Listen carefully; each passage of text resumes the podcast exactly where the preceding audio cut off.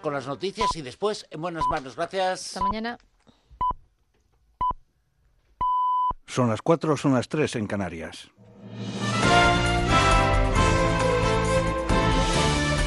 Noticias en Onda Cero. Buenas noches. El Partido Socialista, con 109 escaños y un porcentaje de voto del 26,6%, ganaría hoy las elecciones al Parlamento Nacional, seguido del Partido Popular, que con un 22,3% obtendría 92 escaños, según un sondeo que publica el diario La Vanguardia este domingo. A cuatro décimas del Partido Popular se sitúa Ciudadanos, que con un 22,7% de intención de voto conseguiría 75 escaños, mientras que Unidos Podemos se hace con 48 escaños correspondientes correspondientes a un voto proporcional del 21,1%. El estudio también revela que Vox se haría con un 3,4% de votos a nivel nacional que le proporcionaría un escaño y Coalición Canaria no obtendría ninguno. El presidente del Gobierno, Pedro Sánchez, ha anunciado que este mismo mes aprobará la reforma de la Constitución para modificar los aforamientos. Lo ha dicho en un acto del PSOE celebrado en Fuenlabrada, en el que se han proclamado oficialmente los candidatos para las elecciones autonómicas. El presidente ya había anunciado que propondría una reforma de los aforamientos, pero el Ejecutivo optó entonces por trasladar la cuestión al Consejo de Estado. Deciros que hace un mes, mes y medio, largo, anunciamos que íbamos a promover y a proponer una reforma de la Constitución para acabar con los aforamientos y antes de que termine este mes, esa propuesta de reforma constitucional será llevada al Consejo de Ministros. El secretario general de Podemos, Pablo Iglesias, ha planteado sancionar a la banca si ésta decide conjuntamente y al mismo tiempo elevar las comisiones en la concesión de hipotecas con el fin de compensar unos mayores costes por el pago del impuesto de actos jurídicos documentados. En una entrevista en la Sexta, el líder de la formación morada ha asegurado que la banca solo gana en el caso de que tenga muchos amigos en el poder político, por lo que no espera que los bancos lleguen a repercutir el gasto a los clientes. Hay algunos que dicen que si la banca tiene que pagar los impuestos, al final nos lo van a hacer pagar a los ciudadanos a través de las comisiones. Y algunos dicen que esto es, digamos, como, como las leyes de la naturaleza, esto es como cuando, cuando llueve te mojas. Pues no, no es verdad. No siempre gana la banca. La banca gana si la banca tiene muchos amigos en el poder político. Si la banca aplica condiciones abusivas o comisiones abusivas, hay una cosa que se llama Parlamento Español que puede hacer leyes que sirvan para sancionar, en este caso a la banca.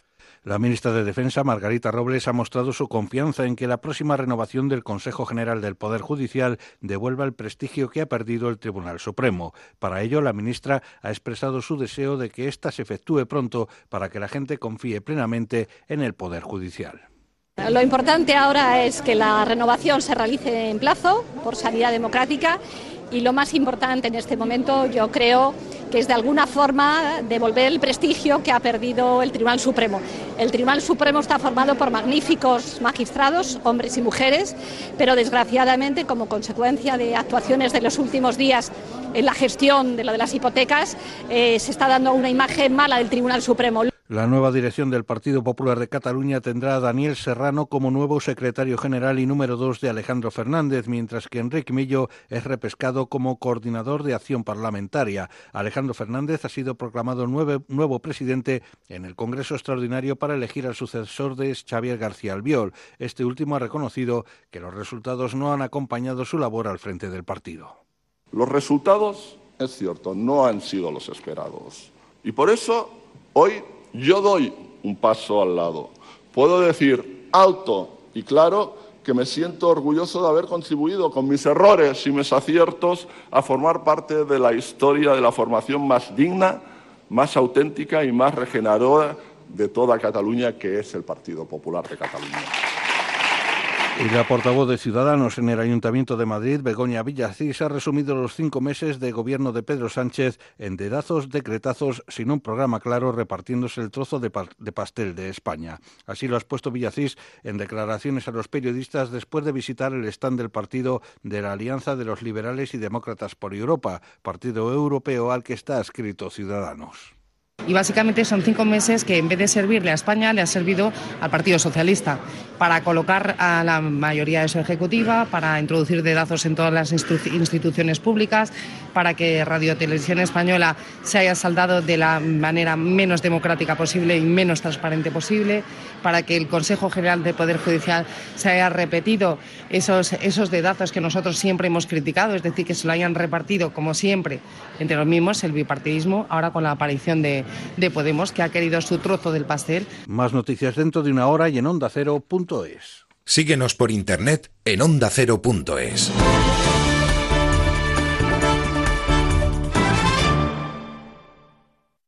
Las mascotas, los de la sabana, los del mar o los de la selva. Todo sobre el mundo animal en Como el perro y el gato. Pueden ser a rayas de color marrón o moteadas, colores que les permite mimetizarse con el entorno. Un día en Cartagena por la acera había un pajarito que estaba piando. Intenté cogerlo sin hacerlo daño, se me puso en la mano y lo llevé a un árbol. Después me lavé las manos, claro. Bueno, pues nada, quería saber un poco vuestro consejo. En principio la automedicación, aunque sea en el caso del perro, no es lo más adecuado, salvo Consejos, anécdotas y mucha diversión en Como el perro y el gato. Con Carlos Rodríguez. Los sábados a las 3 de la tarde y los domingos a las 2 y media.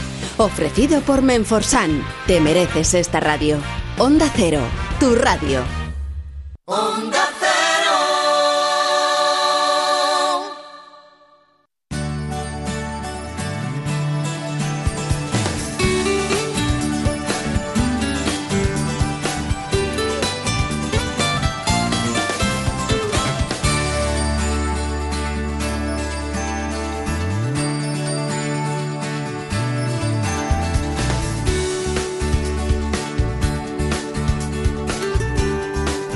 En buenas manos.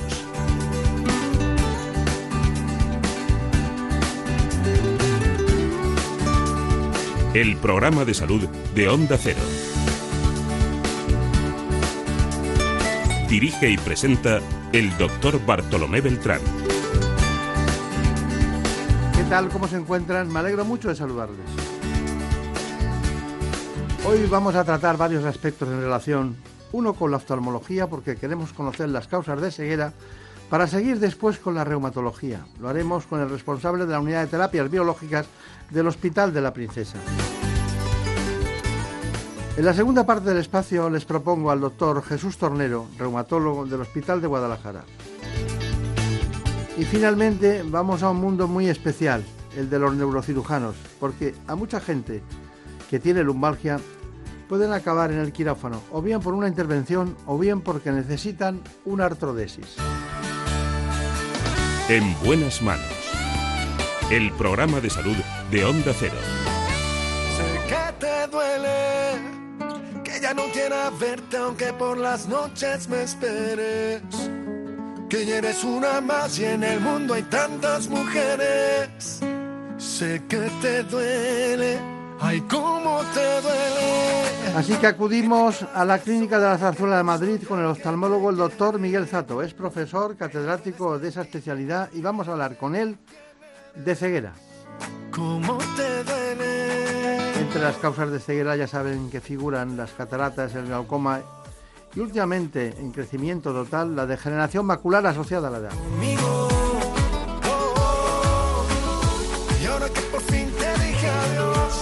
Quieres quedarte conmigo. Y ya no quiero nada contigo. Sé que te duele saber que mis canciones y nuestro amor ya no riman. Les propongo este espacio ahora para que conozcan ustedes sus coordenadas, el informe que nos adentra en ese problema, la ceguera. En buenas manos. El programa de salud de Onda Cero. Las cataratas son la causa principal de ceguera en el mundo, una patología en la cual el cristalino pierde su transparencia y se convierte en una lente opaca. Sin embargo, existen opciones quirúrgicas para tratarla. Si hablamos de enfermedades crónicas que causan ceguera, las más prevalentes son el glaucoma y la degeneración macular asociada a la edad. Aunque ambas no tienen cura, existen tratamientos que resultan más eficaces si se aplican pronto. Otra de las patologías que pueden causar ceguera es la retinopatía diabética, una complicación frecuente de la diabetes que se produce por un mal control glucémico que deriva en alteraciones vasculares que inflaman la retina deteriorando la visión.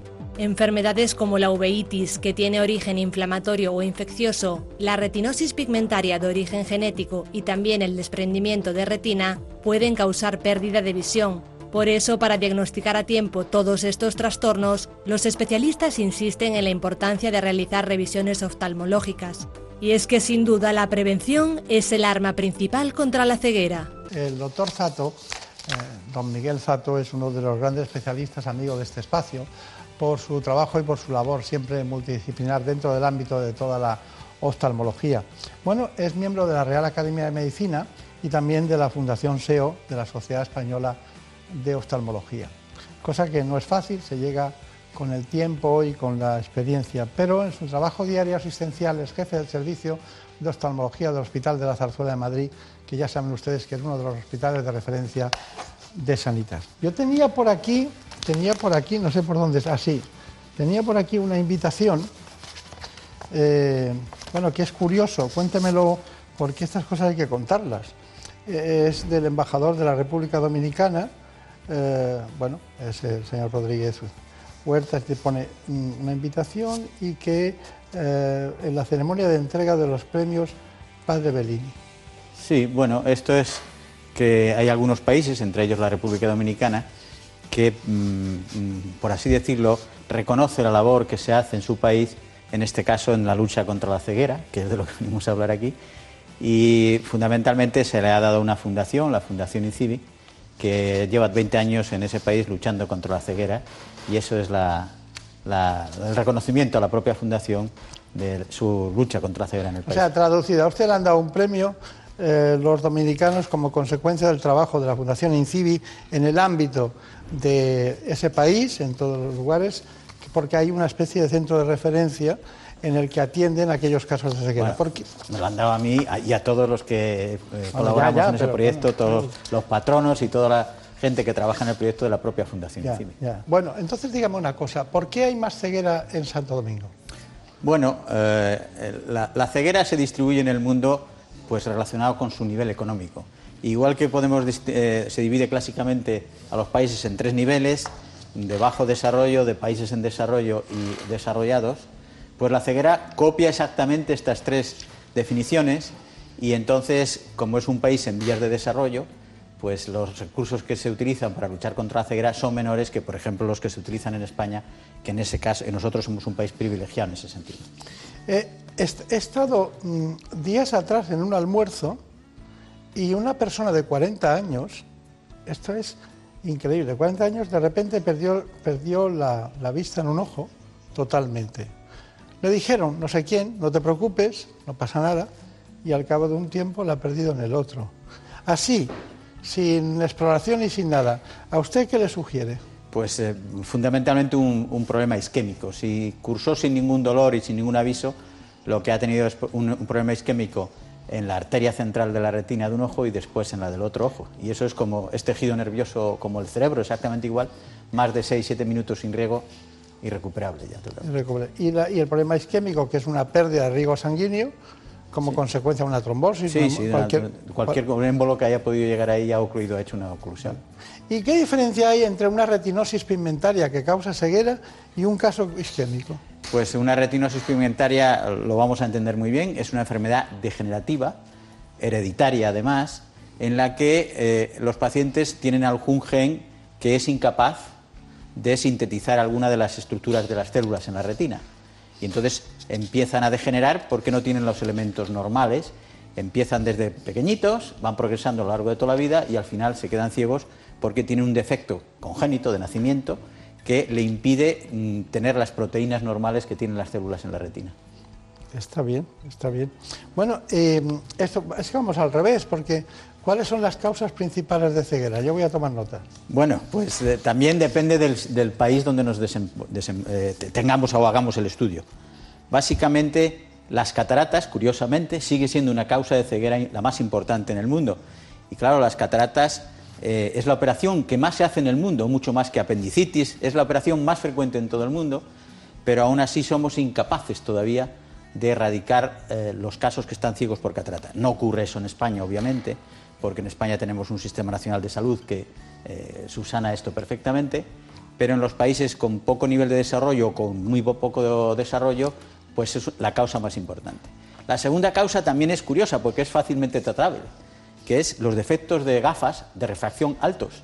Hay muchos países que no tienen capacidad para proveerle las prótesis a aquellos que las necesitan. Eso obviamente en el primer mundo no existe, o si existe es un caso raro, y sin embargo, si nosotros consiguiéramos erradica- erradicar esas dos cosas, disminuiríamos al 50% los ciegos que hay en el mundo. Y luego el resto de causas ya son causas que también afectan al primer mundo. Y dentro de ellas pues eh, son las clásicas que conocemos, el glaucoma por un lado, por el otro lado tenemos la, la retinopatía diabética como causa también, por otro lado tenemos las enfermedades degenerativas, hemos hablado aquí de algunas de ellas, la retinosis pigmentaria, pero la que más frecuente está empezando a ocurrir ahora de enfermedades degenerativas es lo que llamamos degeneración macular ligada a la edad. ¿Y qué número ocupa esa? Esa, eh, por ejemplo, en España está en estos momentos probablemente ya llegando a ocupar el número uno o el número dos. Porque cada vez la población es de más años. Eh, curiosamente, la historia de esta enfermedad es muy bonita, porque está descrita hace muchísimos años, pero al principio, hace muchísimo me refiero a más de 100. Y, y al principio era una cosa de rara. Bueno, pues hay algunos pacientes que en la edad de la vida tienen este tipo de Yo no problemas. sé si la estudié incluso en la facultad. Pues no, es que era una cosa poco frecuente. ¿Qué pasó después? Que eh, empezó a ser un poco más frecuente, sobre todo en Europa, y entonces se la llamó degeneración macular senil. Y lo de senil, que a mí me gusta mucho la palabra porque viene de senador en romano. Sí, pero a mí no me gusta nada. Claro, aquí empezó a tomarse porque me llaman viejo. Y entonces le cambiamos el nombre a degeneración macular ligada a la edad. Yo es que cuando veo a alguien mayor le digo, ¿qué tal, senador? ¿Cómo Sí, estás? exactamente. Pero, y se lo toma bien, porque si le digo, ¿qué tal, hombre senil? Se lo Toma tomaría fatal. claro, por eso es- ese es el problema, por Tenemos eso mucha cambiamos el información, ¿verdad? Hola, buenos días. Hola, buenos días. Es. Marilo Hoyos que nos acompaña de nuevo en este espacio, porque esto, esto va como las capas de cebolla, va creciendo lentamente. Tenemos preparado información sobre la gran profusión que está, eh, que está naciendo del ámbito de la industria farmacéutica, europea y mundial. Eh, bueno, mundial y europea es lo mismo ya porque la transmisión del conocimiento es increíble, pero sobre todo por una cuestión, y es que hay muchos medicamentos en líneas de aprobación, los recientemente aprobados, para la degeneración macular asociada a la edad. Porque en cuanto hay algo que, que sube en su estadística, automáticamente los que intentan curarlo quieren solucionar con medicación. ¿no? Es un Sí, sí, mercado al sí, final. claro, claro. Es un mercado de investigación, pero un mercado. Bueno, eh, mm, entonces, dicho todo esto, me ha gustado mucho el dato que prácticamente entre las cataratas y los defectos de refracción engloban el 50% de las cegueras que usted ha manifestado eso. Pero hay una cosa, cuando hablamos de defectos de refracción estamos hablando de miopías altas. Sí, sí, nos referimos, claro. Un paciente que tiene una miopía de dos dioptrías ve lo suficiente para... de- Estamos hablando de pacientes que tienen a lo mejor 9, 10, 15 o 20 dioptrías y no pueden llevar gafas porque no existen o no se las puede conseguir en el país. Obviamente Claro, estamos claro, claro, claro. Pero hay muchos matices, hay muchos tipos de ceguera, pero hay una que es la retinopatía eh, diabética, que bueno, ocurre cuando las personas pues, tienen un síndrome metabólico, son diabéticos, va avanzando y tal. ¿Me puede decir la evolución? Sí, la- la- es, importante porque el número de diabéticos en el mundo sigue aumentando y cada vez hay más, y en España también. Y entonces el problema es básicamente que durante los eh, dependiendo del tipo de diabetes, si sea ti- tipo de diabetes, vamos a llamar para que nos entendan todos juvenil o la de los mayores, para que nos entendamos entre todos, pues después de unos años de evolución eh, empiezan a provocarse cambios eh, vasculares. A mí me gusta muy poco cuando estamos hablando para el público en general hablar de, términos médicos puros y duros, porque si no no se entiende. Pero bueno, existen cambios vasculares en los vasos de pequeño tamaño. ¿eh?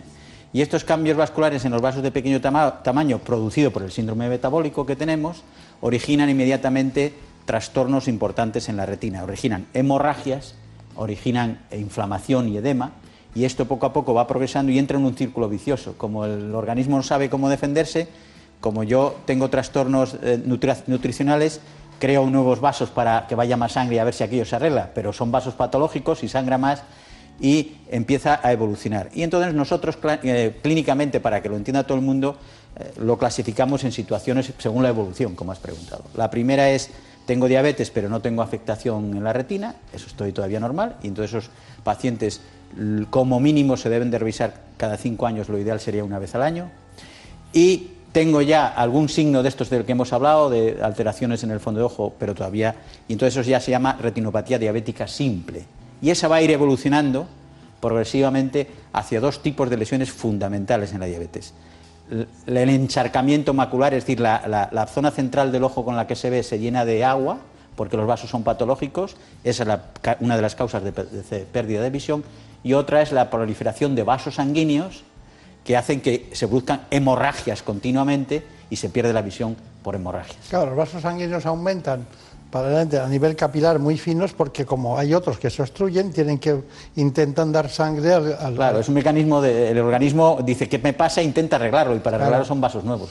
Está bien. Eh, vamos a adentrarnos en el mundo del glaucoma, que no es un tumor, sino la hipertensión intraocular, ¿no? Sí, realmente es una enfermedad también cada vez con más eh, frecuencia, eh, fundamentalmente también por el envejecimiento de la población, incrementándose la, esperanza de vida da tiempo a que el glaucoma progrese más y que además también tiene un, una predisposición hereditaria más una predisposición genética. Por ejemplo, la raza negra lo padece más que la raza blanca en eh, este tipo de enfermedad. ¿no? Y es una enfermedad que tiene un nombre muy bonito, incluso muy bonito, aunque es una enfermedad fea en el sentido de lo que produce, que es, la enfermedad que roba, es la enfermedad que roba silenciosamente. ¿Por qué? Porque el paciente no nota absolutamente nada. Va perdiendo poco a poco su campo visual, pero como lo hace con relación a lo que tenía ayer, pues es un poquito más, y me parece que es lo mismo, es un poquito más, y cuando se va a dar cuenta, tiene un campo visual que llamamos en cañón de escopeta, que no ve prácticamente nada. Y entonces aquí sí que las campañas de prevención, que en España se han hecho muchas, eh, consiste en ir al oftalmólogo y tomarse la presión intraocular y examinar su, claro. su nervio óptico, a ver cómo está. Es la, ce la ceguera silenciosa. Exactamente. Pero me estaba riendo, ¿sabe por qué?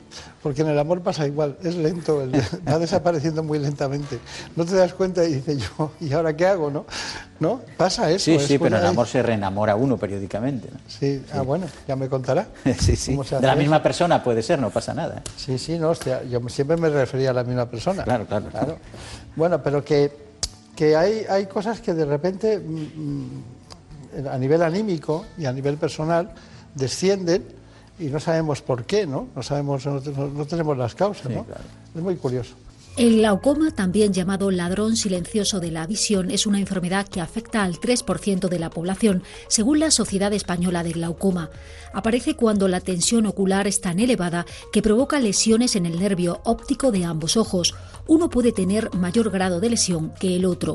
Sus principales factores de riesgo son el envejecimiento, los antecedentes familiares, la miopía alta o el uso de corticoides. El tratamiento médico del glaucoma consiste en introducir gotas en colirio para bajar la presión ocular. La mayoría de gotas han de usarse dos o tres veces al día durante toda la vida. Sin embargo, el 50% de los pacientes abandona el tratamiento debido a los efectos irritativos de los colirios que contienen conservantes. La buena noticia es ahora la existencia de cinco nuevos fármacos sin conservantes, en formato de gotas e implantes que ya se están comercializando en Estados Unidos y que pronto lo harán en nuestro país. Una nueva vía de abordaje de la enfermedad que se une a otras prometedoras como la terapia celular y la farmacogenética. Los expertos insisten en que la detección precoz y cumplir el tratamiento son determinantes para intentar evitar la ceguera. Qué bien, qué bien. Bueno, Marilo Hoyos, tenemos una intervención uh -huh. que se ha hecho en la clínica La Zarzuela, el, los doctores eh, Guijarro, que es de su equipo, sí. y Javier Bueno. Eh, creo que era un, algo en relación, en la clínica, en relación con precisamente eh, una intervención de glaucoma. Exactamente, es una infiltración que se realizó también en el Hospital de la Zarzuela y que, eh, en la que estuvo nuestro compañero Javier Saz. Es un paciente, Pilar, de 79 años, que ya hace un año acudió a, nuestros, a nuestras consultas por una pérdida de visión, sobre todo notaba que veía las imágenes deformadas con su ojo derecho. Cuando acudió a la consulta le hicimos una exploración completa y presentaba una pérdida visual y con la exploración le diagnosticamos una membrana de, del miope. Tiene una lesión típica en la mácula, la mácula es la parte de la retina que nos permite la visión de detalle, es la visión con la que leemos, con la que vemos las caras. Entonces los pacientes notan que justo en el centro, cuando fijan la vista, tienen un problema, que la visión de alrededor la mantienen bien. Entonces este tratamiento, el tratamiento hoy en día de este tipo de lesiones, inyectamos dentro del ojo unas medicinas para que lleguen directamente a la zona que hay que, que hay que tratar y este fármaco es capaz de frenar esos vasos que han crecido, secarlos y cerrarlos. Este es el blefarostato, que es el instrumento que nos permite alejar las pestañas del campo. Esto me sirve para marcar la zona de donde quiero poner el pinchazo, que se hace a 3, 4 milímetros del limbo. Del limbo es la parte que separa la córnea de la esclera. Ya hemos marcado, ya he entrado, ahora ya, ya he inyectado toda la medicación.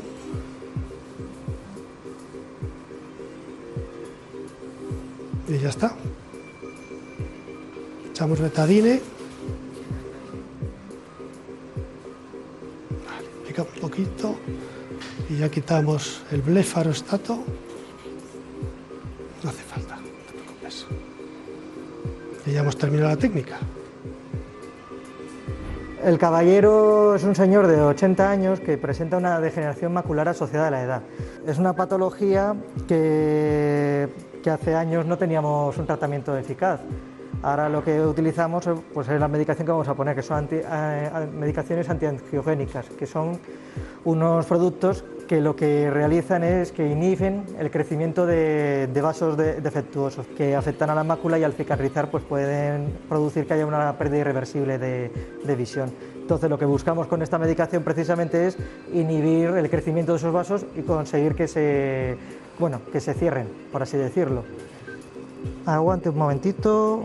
Vale, bien. ¿Qué tal? ¿Le ha dolido mucho? No. Bien, ¿verdad? Fantástico. Un poquito de betadine. Esto por ahí.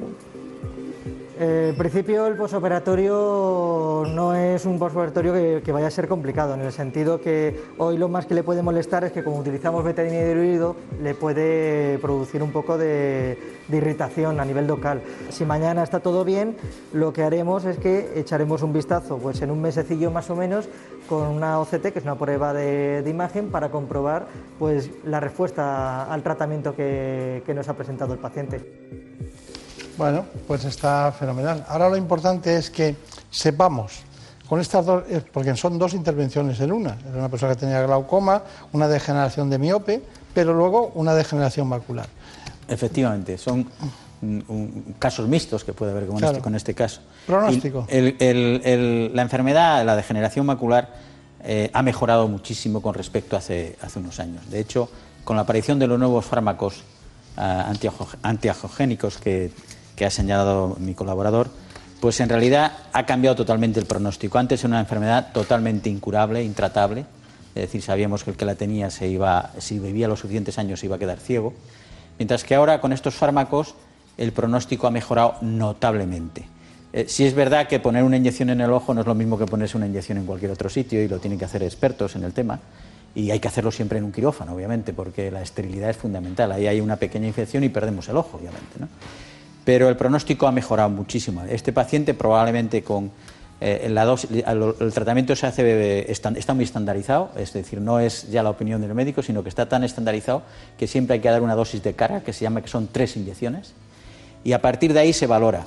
Si ya ha mejorado, no se siguen poniendo ninguna más, y si todavía está mejorando pero no se ha curado, hasta un máximo de seis inyecciones. Con esto podemos decir que estamos en estos momentos en un 60% de pacientes, que es mucho para una enfermedad que antes no tenía eh, solución, conservan su visión. Alguno mejora, pero lo que intentamos es que no sigan empeorando y no lleguen al estadio de la ceguera. Está bien. Yendo con cuidado con la infección. Sí, sí, claro, pero no, no, y además eh, estamos pinchando un órgano tan pequeñito que dentro tiene muchas cosas y solo se puede pinchar por un sitio. Ya hemos visto en el vídeo que eh, eh, a- justo a 4 milímetros. Si se lo hago a 3, mm, provoco una gran hemorragia y altero el, cristalino y le provoco una catarata al paciente. Y si se lo hago a 5, provoco un desprendimiento de retina. Por lo tanto, hay que hacerlo ahí y no ni más adelante ni más atrás. Para eso está la robótica y Claro, toda claro. la ingeniería de la- lo que es la- las medidas que tienen ustedes con alta tecnología. Casi un millón de personas tienen algún tipo de discapacidad visual en España. Usted eh, presenta un libro de- brevemente también en la Real Academia de Medicina. Le han dado un premio Bellini. Bellini no era un músico, ¿por qué le dan el premio Bellini? Pero porque se fue a- hace ya muchísimos años a República Dominicana y, hizo, y se dedicó a ayudar allí primero a todos los españoles que estaban allí emigrados y luego después a los dominicanos también y entonces pues está, está considerado como un benefactor nacional en la República Dominicana, Se lo, se lo gastó con la vista, más o menos. más o menos. Bueno. ¿Y el INCIBI, su fundación, la Fundación INCIBI? Bueno, la Fundación INCIBI es una fundación que ya lleva muchos años, llevamos más de ve- 25 años eh, en el tema de la salud pública desde el punto de vista visual, trabajando para luchar contra la ceguera en todos los países del mundo. Obviamente donde menos actividad es en España porque no, no lo necesita y donde más actividad es fuera de España, fundamentalmente en los países con muy poco desarrollo o en vías de desarrollo, porque la estrategia es distinta. Si uno va a un país muy pobre, por ejemplo Mali, donde hemos estado muchas veces, pues allí hay tan pocos recursos que hay que llevarlo todo y no se puede contar porque no hay profesionales allí. Pero si va a un país como la República Dominicana, que es un país ya en vías de desarrollo, tiene profesionales y lo que hay que hacer es colaborar con ellos, llevándoles material y haciendo cosas para luchar contra las causas de ceguera, que además son distintas en un país que en otro, como hemos dicho. Pues no hay que olvidar que hay 60 millones de personas en el mundo que padecen ceguera. Eh, les No, recuerdo... eh, Te voy a contrariar, no, no. En el, eh, todo esto surge porque en, la Organización Mundial de la Salud, de la cual yo también eh, estoy en ese comité, en la Organización Mundial de la Salud, eh, a principios de siglo, consideraban que para el 20 2020-2020, esa cifra, iba a haber 500 millones de ciegos en el mundo. Y entonces, si no se hacía algo, se iba a llegar a esa cifra. Y entonces, obviamente, eh, se pide a los gobiernos eh, que trabajen el tema y, sobre todo, a las organizaciones no gubernamentales que colaboren.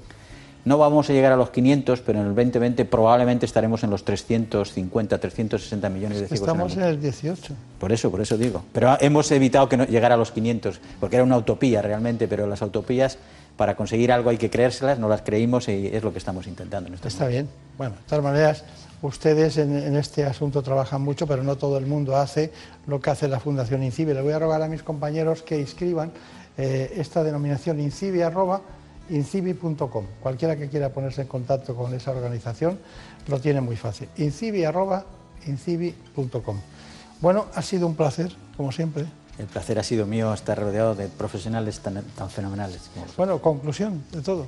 Bueno, pues que eh, yo diría una cosa, uno cuando habla de la ceguera, pues eh, a lo mejor no es tan ma- llamativo como decir tengo una apendicitis, desde el punto de vista de llamativo, pero la Organización Mundial de la Salud estima que para el 2020, si no hemos luchado contra la ceguera en los países en los que podemos luchar, porque en España obviamente no, es tan necesario, solamente hay que hacer prevención para disminuir lo que existe, eh, será, dependiendo del país, causa sobre todo de muerte en algunos países, porque no existe la estructura. Nosotros tenemos la Organización Nacional de Ciegos Españolas, que es, yo diría, en mi opinión, y esta es mi opinión, la mejor del mundo, pero si no es la mejor, es de las mejores del mundo. Pero en estos países no existen, o si existen estas organizaciones, no tienen nada de recursos. Y la gente se muere porque no puede ni trabajar ni subsistir, porque no ve. Y entonces en los países de muy bajo nivel es causa de muerte la ceguera. En los países en los que están en vía de desarrollo lo que es es causa de disfuncionalidad total, es decir, el, el- el- paciente depende eh, fundamentalmente de la estructura familiar, es la familia la que lo soporta. Y las estructuras familiares dependen mucho de unos países a otros. Cuando hace un estudio sociológico, eh, no es lo mismo la familia en España o en Italia, por poner un ejemplo de familia de verdad, o una familia en un sitio en que no existe ese arraigo. A los 17 y 18 años han desaparecido todos los Lo miembros de la familia. entendemos, lo entendemos. Y entonces eh, lo soportan las familias y en unos países es mejor que en otros. Y por lo tanto la ceguera es importante como mm, capacidad no solamente de una mm, buena vida, de una vida de lo más agradable posible, sino también de supervivencia. Pues está muy bien. Eh, al final siempre las conclusiones eh, dan un resultado para que la gente se quede con el recuerdo de un grupo de especialistas españoles que trabaja en Madrid, en la Clínica de la Zarzuela, que son capaces de irse a otros lugares donde es posible corregir este fenómeno. Pues mucha suerte con la Fundación INCIBE, muchas gracias y hasta pronto. Muchas gracias. Pues no lo olviden. También hay otras patologías que no hemos citado que dan lugar a ceguera, con la uveitis, por ejemplo. No me va a corregir el doctor, el doctor eh, Zato. La uveitis también puede dar lugar a ceguera. Ojo con la vista. Este es el resumen del programa. Muchas gracias, hasta pronto. En buenas manos. El programa de salud de Onda Cero. Y ahora vamos a iniciar el espacio en esta primera parte con otro especialista, el presidente de la Sociedad Española de Reumatología, el presidente electo, el responsable de la unidad de terapias biológicas del Hospital de la Princesa, el doctor José María Álvaro Gracia. En buenas manos. Las enfermedades reumáticas abarcan más de 200 patologías crónicas, aunque la mayoría de los afectados describen su trastorno como reuma. En España tienen una alta prevalencia en la población, y es que una de cada cuatro personas padece alguna enfermedad reumática y en total hay cerca de 11 millones de afectados. Son más comunes entre las mujeres, especialmente entre los 30 y los 45 años, las más frecuentes son la artrosis y la artritis, pero existen otras menos conocidas y muy incapacitantes como el lupus, la espondilitis o la esclerodermia. El dolor es el síntoma más característico, aunque también pueden aparecer otros signos como pinchazos, sensación de pesadez o incluso dolor corporal generalizado. En los últimos años han surgido nuevos tratamientos que pueden mejorar las condiciones de vida de estos pacientes. Por eso es importante un diagnóstico precoz para iniciar el tratamiento lo antes posible. Es muy interesante estar con el doctor Álvaro Gracia. Eh, su dilatada experiencia, porque no solo ha trabajado en, en, España, sino que también estuvo en San Diego, en Estados Unidos. Efectivamente, en la Universidad de California, en San Diego. Sí, sí. Allí no solo hay barcos, barcos de la Armada Americana, sino que también hay centros de estudios para la salud, ¿no? Es uno de los centros pioneros en investigación biomédica, con muchos premios Nobel. Sí, sí. Y allí estuvo. Allí. De todas maneras, usted viaja bastante para los acontecimientos eh, científicos que ocurren en el mundo en relación con la reumatología, ¿no? Sin duda, yo creo que una de las responsabilidades nuestras como, como médicos es estar formados continuamente y al mismo tiempo transmitir esa información y hoy en día sabemos que como en cualquier ámbito la globalización afecta a la, a la medicina por encima de, de, muchos otros aspectos. Está bien. Bueno, tengo datos que, bueno, usted además de formarse en la Universidad Autónoma de Madrid, eh, luego hizo la residencia en el Hospital de la Princesa y curiosamente es. ahora es el jefe de la unidad de terapias biológicas. ¿Puede contarle a, a los ciudadanos qué es eso de las terapias biológicas? Pues las terapias biológicas es uno de los grandes avances que ha habido en medicina y especialmente en reumatología. Y básicamente consiste en unos tratamientos muy sofisticados, diseñados por técnicas de biología molecular que inhiben específicamente moléculas que se sabe que son importantes para el desarrollo de enfermedades, como por ejemplo enfermedades inflamatorias crónicas, entre las que una de las más importantes es la artritis reumatoide. Claro. Es muy curioso eh, pero de vez en cuando alguien dice, es que me han diagnosticado un lupus eritematoso sistémico. Y empezó con algo de la piel o algún tipo de trastorno diverso y resulta que acaban en el reumatólogo y otros acaban en el dermatólogo y otros acaban en el especialista en medicina interna y otros acaban incluso en el experto, en un jefe de unidad de enfermedades autoinmunes. Y yo creo que ninguno se ha equivocado, pero ¿qué hay que hacer? Efectivamente. Bueno, primero esto refleja en parte la complejidad de las enfermedades en medicina, pero quizá uno de los grupos de enfermedades más complejos son las enfermedades autoinmunes, enfermedades sistémicas autoinmunes. Eso quiere decir, como su nombre indica, sistémicas que pueden afectar a múltiples órganos. Desde ese punto de vista, no es de extrañar que a lo mejor si un paciente con una enfermedad sistémica que puede empezar por un problema de riñón vaya a un nefrólogo, si empieza por un problema de la piel, vaya a un dermatólogo, o si empieza por un problema del sistema nervioso, vaya a un neurólogo. No es raro, pero sí que es verdad que desde dentro de ese concepto de enfermedades multisistémicas, por una parte los internistas también se encargan de ellos, pero quizá el especialista que globalmente más se ha dedicado a este tipo de enfermedades es el reumatólogo. Está bien, está bien. Eh, ¿Son ustedes eh, muchos eh, reumatólogos en España? ¿Cuántos son aproximadamente? Pues dentro de la Sociedad Española de Reumatología hay alrededor de 1.800 reumatólogos. Bueno, 1.800 inscritos, no todos son reumatólogos porque también hay otros especialistas. Sí, sí. Globalmente podemos estar hablando de unos 1.500 reumatólogos en España. Muy bien, muy bien, está bien. Que es una cifra razonable, pero el problema es que hay cierta inequidad y en algunas comunidades autónomas hay un importante déficit de reumatólogos por ejemplo la comunidad eh, en Galicia, en Castilla-La Mancha, en Castilla. Pero no en Cataluña. No en Cataluña. Seguramente en Cataluña, Madrid y País Vasco es donde mayor número de reumatólogos, menos déficit hay, pero hay en otras eh, comunidades autónomas en las que existe Fueron un muy pioneros importante. los catalanes en reumatología. Sí, siempre. Bueno, yo creo que, como en muchas otras cosas, eh, eh, la, la medicina en España ha sido movida por, por- por mucha gente, pero dos núcleos fundamentales han sido Cataluña y Madrid. Madrid, sí. Bueno, eh, mm, seguimos con este asunto, pero me gustaría aclarar. Hay muchos tipos de, de- de circunstancias con las que llegan los pacientes. Usted sabe que perfectamente que la artrosis es la más frecuente de las enfermedades reumáticas. Pero claro, la artrosis para ustedes es como para un cirujano vascular las varices. Lo que le gusta a un cirujano vascular es operar la carótida o hacer un aneurisma. Y a ustedes lo que les gusta es la artritis reumatoide, porque es la más florida, esa enfermedad que provoca rigidez, malestar, dolor, las articulaciones, todas las articulaciones periféricas duelen.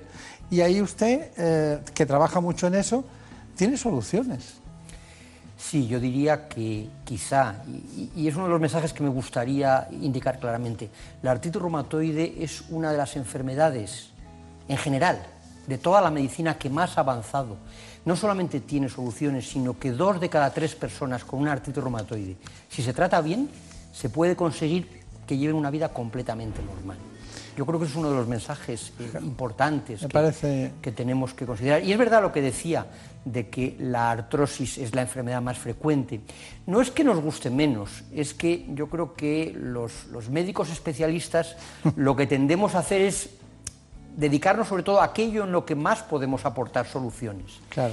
Y quizá uno de los problemas, y una de esas, como se dice hoy en día, que parece que está de moda, necesidades no cubiertas, en la artrosis existe una gran necesidad no cubierta porque la realidad es que tenemos menos tratamientos eficaces para la artrosis.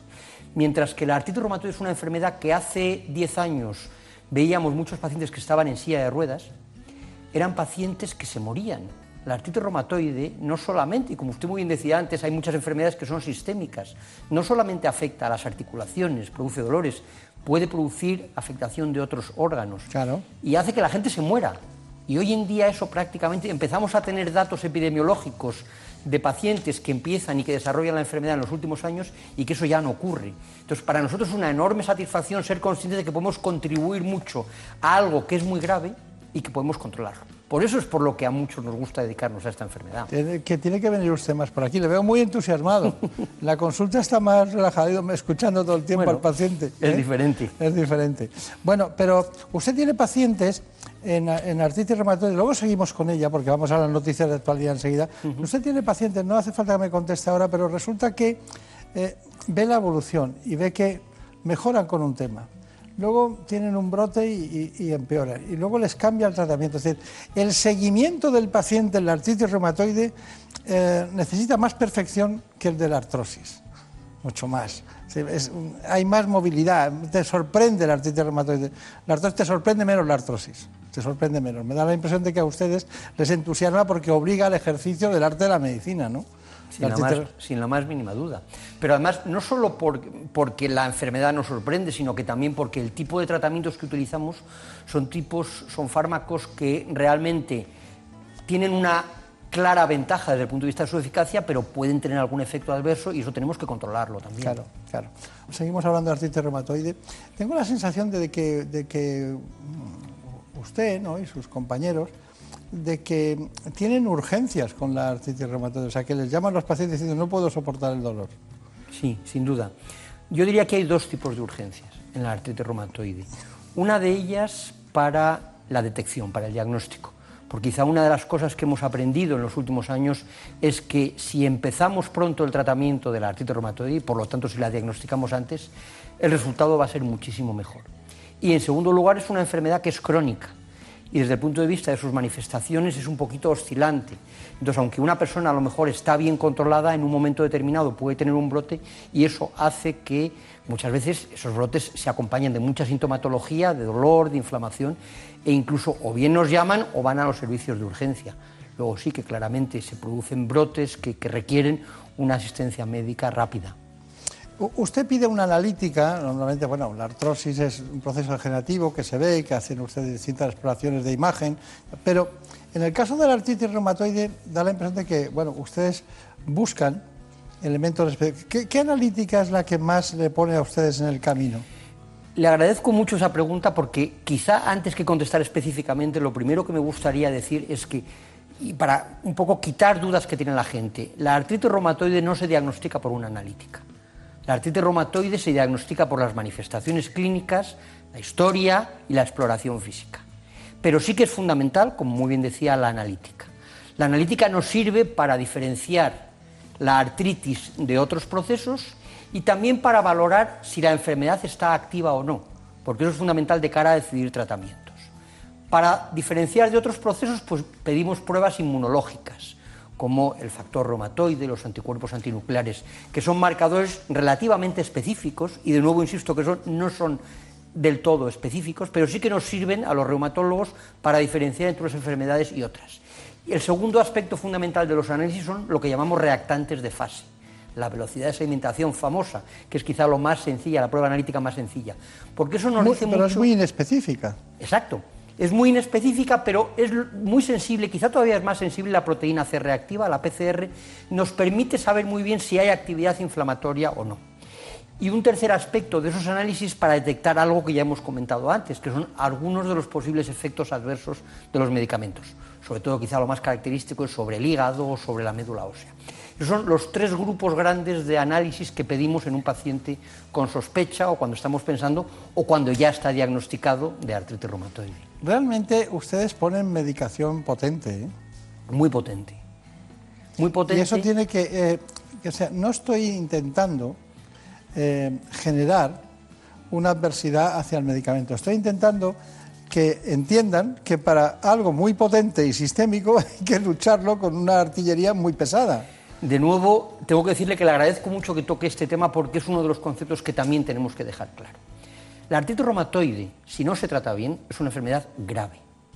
Es una enfermedad que condiciona un enorme grado de incapacidad y, como dije antes, que acorta la vida. Hay datos que nos dicen que una artritis reumatoide es semejante en su impacto para la vida de los pacientes a una enfermedad coronaria de tres vasos. Y nadie se cuestionaría que ante una enfermedad de tres vasos o un linfoma, un tumor. Entonces, lo primero que hay que dejar claro es que es una enfermedad grave. Por lo tanto, al ser una enfermedad grave, tenemos que utilizar fármacos que son potentes. Y por supuesto que pueden tener efectos adversos. Pero, y esto insisto, y aprovecho que haya gente que nos está mirando, los efectos adversos de los medicamentos son mucho menos graves que lo que controlamos a la hora de evitar las consecuencias de la enfermedad. Y además son fármacos que están muy bien estudiados y que además los reumatólogos conocemos muy bien, sabemos detectar esos efectos adversos y podemos manejarlos muy bien. O sea que quiero lanzar un mensaje de tranquilidad. Aunque utilicemos fármacos potentes, cuando le recomendamos a un paciente con artritis reumatoide un fármaco de estas características, que los pacientes estén convencidos de que es mucho mejor lo que vamos a ganar que los posibles riesgos de estas enfermedades. Y luego ustedes saben manejar muy bien cuando, eh, por lo que sea, no consiguen el efecto deseado, el efecto ese diana sobre los distintos receptores para evitar ese. Ustedes utilizan los tradicionales corticoides. Sin duda. Y entonces, que es un si nos ponemos a ver cuándo nacieron, el día que se descubrieron los corticoides o el día que se descubrió el metrotesate, la gente diría, ¿cómo puede ser que todavía estamos así? ¿Cuál es la diferencia de aquellos tiempos a estos? Bueno, las diferencias son muchísimas.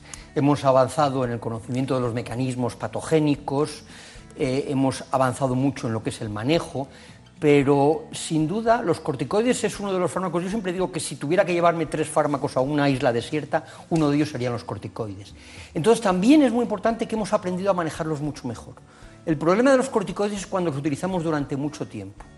Pero fíjese que en las últimas recomendaciones de tratamiento de la Sociedad Europea de Reumatología se recomienda específicamente utilizar los corticoides en todos los pacientes con artritis reumatoide, al principio. La clave es utilizarlos durante poco tiempo. Claro. Como tratamiento inductor son fundamentales y de esa manera hay pocos efectos adversos. Estamos jugando con el tiempo, estando el conocimiento, que la reiteración me, me priva de darles más. Mire, eh, vamos a hablar de, los, de unos fármacos que vamos a llamar biológicos. Los medicamentos biológicos están compuestos por moléculas de gran tamaño formadas por proteínas que son producidas por organismos vivos. Mediante biotecnología se aísla la proteína que interesa, se produce, se extrae, se purifica y se envasa para su utilización. Un medicamento biosimilar, sin embargo, se produce a partir de moléculas de síntesis química. Es una réplica del producto biológico, pero no una réplica exacta, ya que es imposible copiar una célula viva. Lo que sí se obtiene es un equivalente que consigue el mismo efecto a mucho menor precio, con lo que se garantiza la accesibilidad para miles de pacientes. Tanto los biológicos como los biosimilares son fármacos que funcionan de manera similar a las proteínas producidas por el organismo, de modo que cuando se administran a un paciente pueden suprimir los síntomas de la enfermedad y prevenir o retrasar su evolución. En cualquier caso, el poder de decisión sobre cuál administrarla tiene el clínico. Hay ocasiones en que se podrá comenzar con el biológico y luego continuar con uno biosimilar, otras veces se podrá comenzar con un biosimilar y más adelante, si se cree oportuno, utilizar otro biosimilar distinto. No obstante, y pese a los férreos controles de calidad a los que somete la Agencia Europea del Medicamento a estos productos, hay que dejar claro que los biosimilares no son copias exactas de los medicamentos biológicos y por lo tanto la farmacovigilancia es esencial para garantizar la seguridad a largo plazo del paciente ante su tratamiento. Bueno, eh, tema muy importante, diferencia entre biológicos y biosimilares, alguna precisión. Sí, yo creo que el vídeo lo ha explicado muy bien. Podríamos decir que es algo parecido a un genérico, pero que es distinto por una sencilla razón, porque las terapias biológicas, como ya hemos dicho, son terapias muy complejas, muy sofisticadas, y esa copia que en un fármaco químico pequeño se puede hacer, en una proteína no es posible hacer una copia idéntica. Pero quiero decir que un biosimilar, los biosimilares aprobados en nuestro país para el tratamiento de artritis reumatoide, cumplen todos los requisitos de eficacia y de seguridad igual que las terapias biológicas. Ten en cuenta que usted es, el jefe de la unidad de terapias biológicas de la Princesa y también de la Clínica Centro, o sea que, esto es lo que usted trabaja cada día. Sin duda. Y quizás, si me deja, me gustaría aclarar una cosa. Diferenciar radicalmente lo que es una terapia biológica de una terapia natural. Los pacientes muchas veces se confunden. Una terapia natural es algo que muchas, son remedios basados en plantas, que su eficacia está muchas veces no suficientemente estudiada. Son remedios, digamos, poco específicos. La terapia biológica, aunque suena algo parecido, es lo opuesto, es lo más sofisticado y lo más complejo dentro de los tratamientos. No confundamos. Una terapia natural para artritis reumatoide, hay muy pocas terapias naturales que realmente sirvan.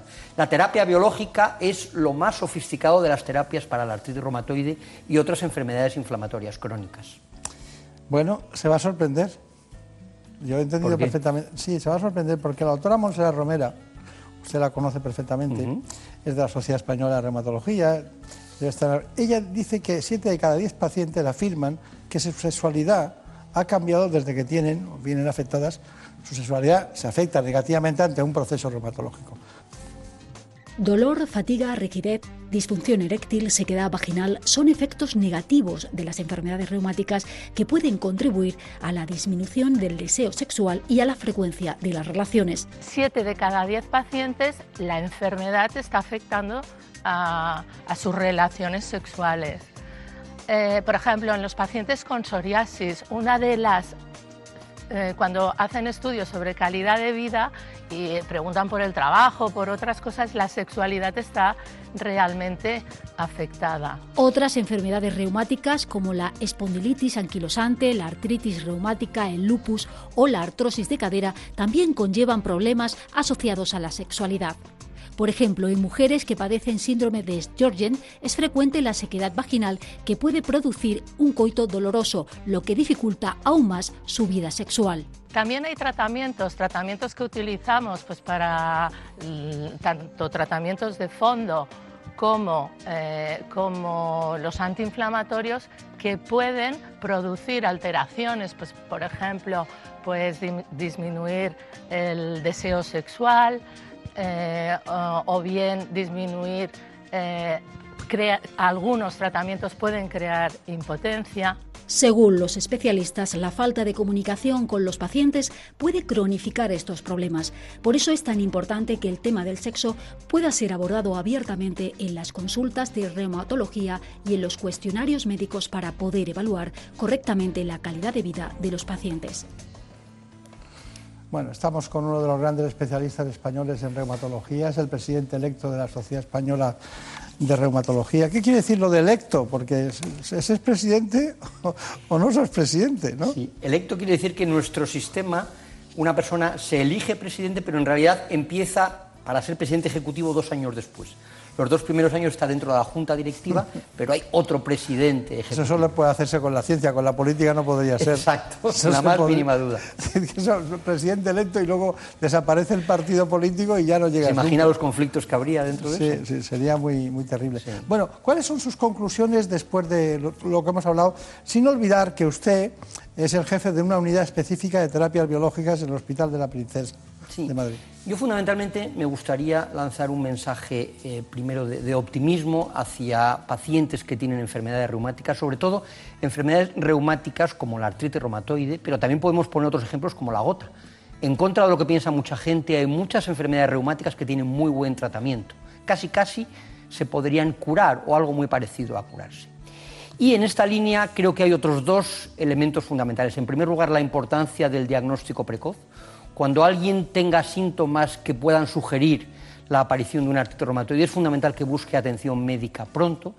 Y otro mensaje de optimismo en línea con lo que había dicho es que para enfermedades como la artritis reumatoide y otras enfermedades autoinmunes, los avances en los últimos años han sido enormes y quizá lo más representativo desde ese punto de vista es la- el desarrollo y la aparición de las terapias biológicas que nosotros en la unidad de terapias biológicas pues, del Hospital Universitario de la Princesa de Madrid tratamos de, manejar pues, de la mejor manera posible y creo que muchas veces pues, conseguimos esos objetivos. Muy bien, pues me parece a mí que sí. Pues muchísimas gracias por haber venido, muchos recuerdos a los compañeros del Hospital de la Princesa. Es un gran hospital que nos aporta siempre mucha información muy vanguardista en cada una de las, de las especialidades. Y tengo que contarle una cosa a los, a los espectadores. Un día eh, un paciente eh, muy, muy querido por mí me preguntó a qué especialista voy.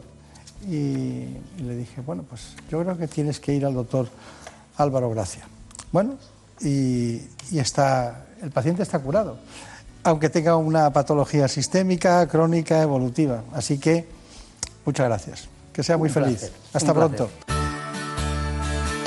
En buenas manos. El programa de salud de Onda Cero.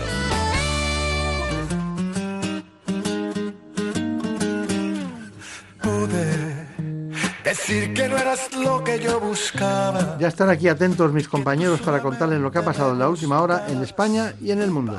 pasar el rato y nada más.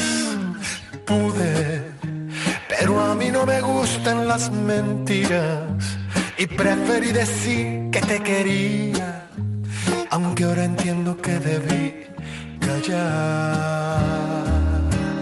Pude tomarte solamente como un juego, pero me hice ilusiones con tus besos y ahora solo me toca aceptar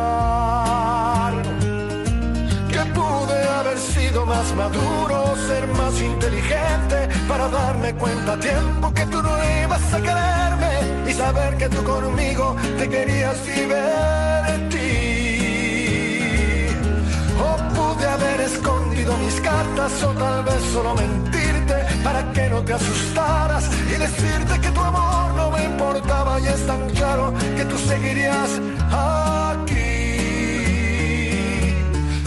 Pude haber dejado las cursilerías para otra relación, pero siempre que me entrego me domina el corazón y por eso aunque pude, hoy me quedo sin tu amor.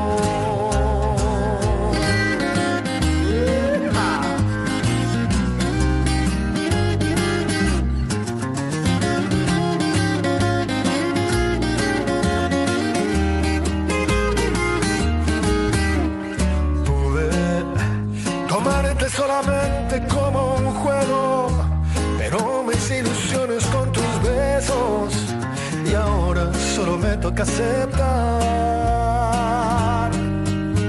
que pude haber sido más maduro, ser más inteligente para darme cuenta a tiempo que tú no ibas a quererme y saber que tú conmigo te querías divertir. Pude haber escondido mis cartas o tal vez solo mentirte para que no te asustaras y decirte que tu amor no me importaba y es tan claro que tú seguirías aquí. Que pude haber sido más maduro, ser más inteligente para darme cuenta a tiempo que tú no ibas a quererme y saber que tú conmigo te querías divertir. Mis cartas o tal vez solo mentirte para que no te asustaras y decirte que tu amor no me importaba y es tan claro que tú seguirías aquí. Pude haber dejado las cursilerías para otra relación, pero siempre que me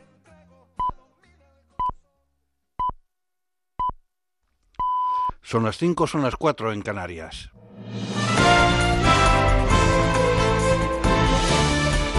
Noticias en Onda Cero. Buenas noches. Este domingo va a tener lugar en París el acto central que culmina una semana de conmemoraciones del final de la Primera Guerra Mundial. 72 jefes de Estado y de Gobierno de todo el mundo se van a reunir a los pies del Arco del Triunfo para rendir homenaje a los 16 millones de víctimas de la contienda. Entre los invitados a la ceremonia van a estar presentes, entre otros, Angela Merkel, Emmanuel Macron, Donald Trump, Vladimir Putin y por parte española el rey Felipe VI y el presidente del Gobierno, Pedro Sánchez. Tras ese acto y una comida en el Palacio del Elíseo, Merkel y Macron inaugurarán el Foro por la Paz, un evento para impulsar el multilateralismo y la gobernanza mundial, pero en el que no va a participar el presidente norteamericano. Pedro Sánchez celebraba ayer sus cinco primeros meses de gobierno con un mitin en clave preelectoral en la localidad madrileña de Fuenlabrada. En su intervención, Sánchez ha dejado claro que utilizará toda la fuerza de su acción de gobierno para ganar las europeas, municipales y autonómicas de 2019 y que los socialistas están preparados para liderar el cambio también en los territorios. Sánchez ha proclamado a los socialistas como herederos de la Revolución Francesa. Nosotros somos un gobierno que aplica antes el sentido común que la propia ideología. Esto no quiere decir, amigos y amigas, que nosotros no gobernemos desde los valores, desde los principios, que son los de la izquierda, la socialdemocracia. Yo siempre he dicho, y me lo habréis escuchado en muchas ocasiones, que la socialdemocracia en España y en Europa somos los herederos de los principios de la Revolución Francesa, la libertad, la igualdad y la fraternidad. La portavoz de Ciudadanos en el Ayuntamiento de Madrid, Begoña Villacís, ha declarado, ha declarado que el resumen de los cinco meses de Pedro Sánchez al frente del Gobierno lo marcan los decretazos y dedazos del Partido Socialista. Y básicamente son cinco meses que en vez de servirle a España le ha servido al Partido Socialista para colocar a la mayoría de su ejecutiva, para introducir dedazos en todas las instituciones públicas, para que Radio Televisión Española se haya saldado de la manera menos democrática posible y menos transparente posible, para que el Consejo General del Poder Judicial se haya repetido esos, esos dedazos que nosotros siempre hemos criticado, es decir, que se lo hayan repartido, como siempre, entre los mismos, el bipartidismo, ahora con la aparición de, de Podemos, que ha querido su trozo del pastel. El secretario general de Podemos, Pablo Iglesias, ha planteado sancionar a la banca si ésta decide conjuntamente y al mismo tiempo elevar las comisiones en la concesión de hipotecas con el fin de compensar unos mayores costes por el pago del impuesto de actos jurídicos documentados. Iglesias ha participado en una concentración de unas 2.000 personas ante la sede del Tribunal Supremo para protestar contra la sentencia que establece que los hipotecados paguen el impuesto, una decisión contra la que se han celebrado actos en otras muchas ciudades de España Marisa Menéndez. Manifestación para protestar por el fallo del Tribunal Supremo y reclamar una ley que obligue a los bancos a devolver a los ciudadanos lo que ya han gastado en impuestos hipotecarios. Los manifestantes denuncian una justicia que consideran que está en contra de los ciudadanos y del lado de los bancos. Encabezando la manifestación estaban Pablo Echenique, Julio Rodríguez de Podemos, Alberto Garzón, coordinador de Izquierda Unida, y Pablo Iglesias.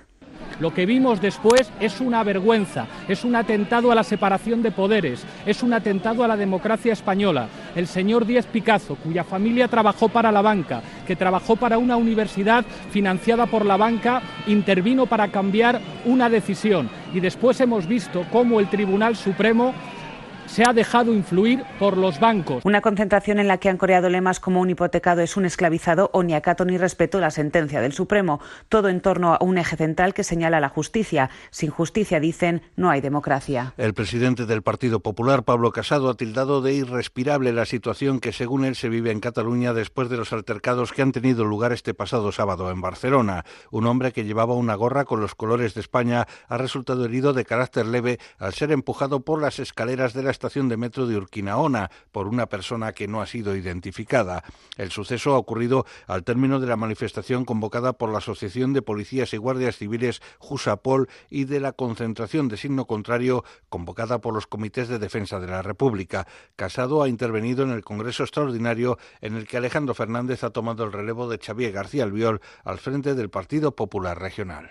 Rápidamente sacarán un corte diciendo el Partido Popular compara lo que pasaba en País Vasco con Cataluña.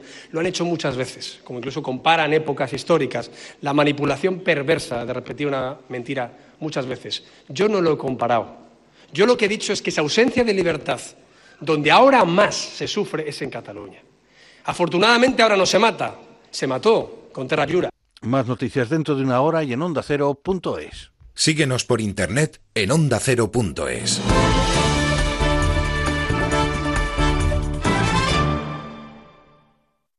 Las mascotas, los de la sabana, los del mar o los de la selva. Todo sobre el mundo animal en Como el perro y el gato. Pueden ser a rayas de color marrón o moteadas, colores que les permite mimetizarse con el entorno. Un día en Cartagena por la acera había un pajarito que estaba piando. Intenté cogerlo sin hacerlo daño. Se me puso en la mano y lo llevé a un árbol. Después me lavé las manos, claro. Bueno, pues nada, quería saber un poco vuestro consejo. En principio la automedicación, aunque sea en el caso del perro, no es lo más adecuado, salvo Consejos, anécdotas y mucha diversión en Como el perro y el gato. Con Carlos Rodríguez. Los sábados a las 3 de la tarde y los domingos a las 2 y media.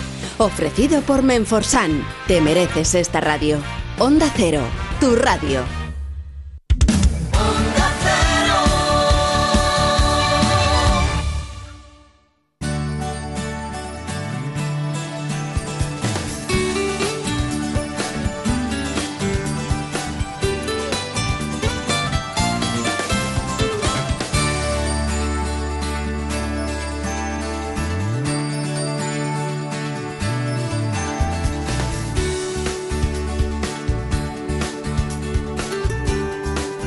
En buenas manos.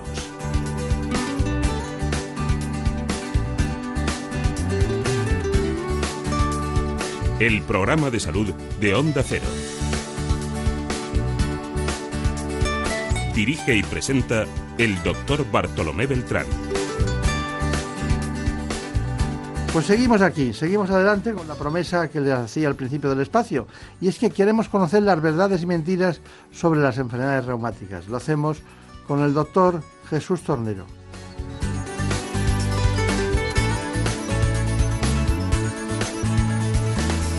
Antes de escucharle, les propongo a ustedes este informe.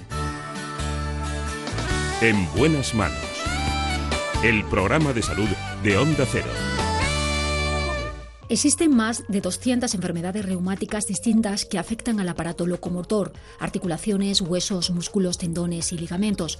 Cualquier síntoma como rigidez al levantarnos, hinchazón, enrojecimiento o dolor que curse en el sistema musculoesquelético merece que le prestemos nuestra atención para que el reumatólogo pueda establecer un diagnóstico preciso y determinar de qué enfermedad se trata. Unas patologías, las reumáticas, muy prevalentes que afectan a uno de cada cuatro españoles mayores de 20 años y no solo a personas en edad avanzada, también a jóvenes e incluso a niños. ¿Y dónde está el origen de estas enfermedades? Pese a lo que se cree, todas no son inflamatorias como la artritis o degenerativas como la artrosis. También pueden desencadenarse debido a infecciones por virus B y C o por VIH e incluso por un desequilibrio metabólico que puede provocar osteoporosis. Pero sin duda el gran cambio en el diagnóstico de este tipo de patologías ha venido con el descubrimiento de las enfermedades reumáticas autoinmunes sistémicas como el lupus eritomatoso, la esclerodermia y la fibromialgia entre otras, y en estos casos, aunque la primera manifestación es el dolor en las articulaciones, también pueden dañar a cualquier otro órgano. Las enfermedades musculoesqueléticas autoinmunes sistémicas aún son grandes desconocidas para la población e incluso para los profesionales de la medicina. Sin embargo, debemos detectarlas precozmente para evitar secuelas permanentes y discapacidad en el paciente.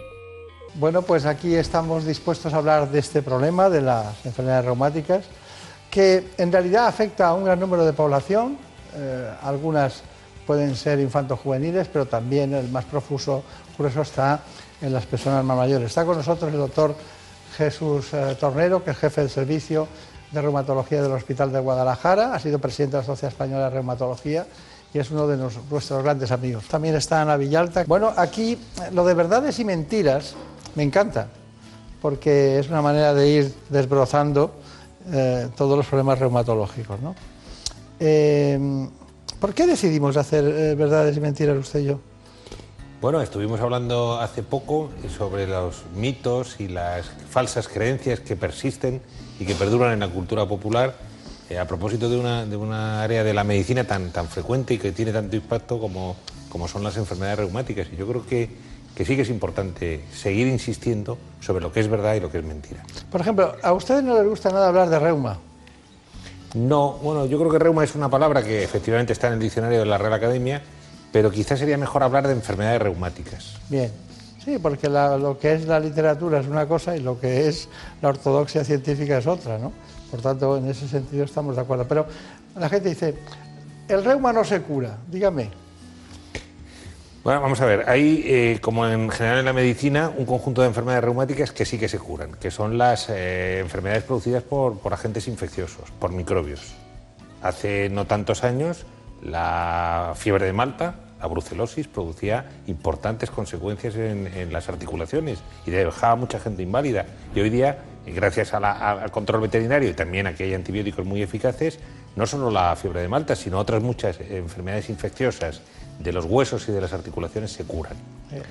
Hemos avanzado mucho, no solo ya en la curación, sino también en que muchas enfermedades, sobre todo las inflamatorias, somos capaces de controlar el mecanismo que produce la inflamación y por lo tanto de prevenir el dolor, de prevenir el sufrimiento y de prevenir la incapacidad. Claro. Eh, la fiebre de Malta, ustedes dirán, que, ¿de qué están hablando? La brucelosis. Bueno, es una enfermedad que procedía de la ingesta de queso, mal curado por el ganado, y que se daban en las dos Castillas, sobre todo en Castilla-León y también en Argentina había mucha, mucha brucelosis.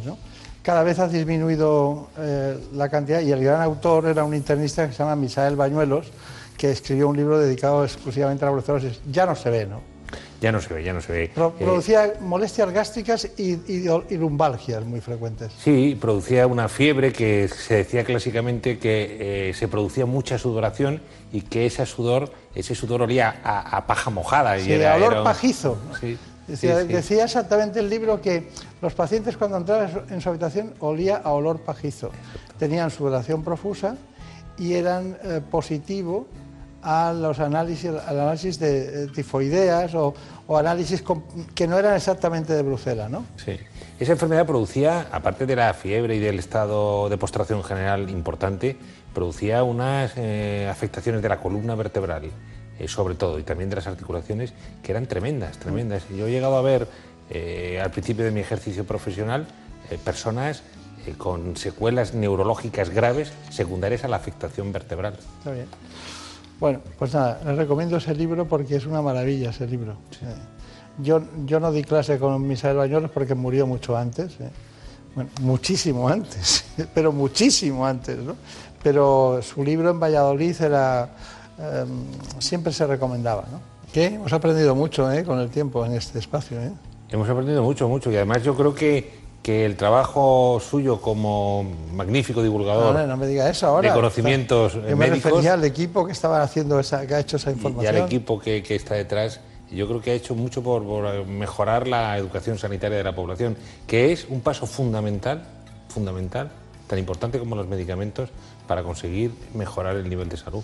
Pues hable usted con Pedro Sánchez con quien sea hable con quien sea, con los ministros, con todo el mundo y, hacemos el programa, todo el día hacemos el programa. Hombre, yo creo que se debería insistir, y esto es una aportación humilde, pero yo creo que justificada, en, en transmitir mejores conocimientos para la adquisición de un buen nivel de salud en la, el- ESO, en, la educación secundaria y en el bachillerato. Yo creo que en eso hemos retrocedido. Yo vi padre, libros de mi padre, padre de la República, donde el- los temas que se dedicaban en aquellos años a la higiene, que se llamaba entonces, bueno, superan con mucho lo que hemos recibido generaciones Qué posteriores. de moda está la palabra república, ¿verdad? Sí. Está muy de moda. No sé si tanto los libros de higiene, pero la, la palabra república está muy de moda. Bueno, son otras cosas.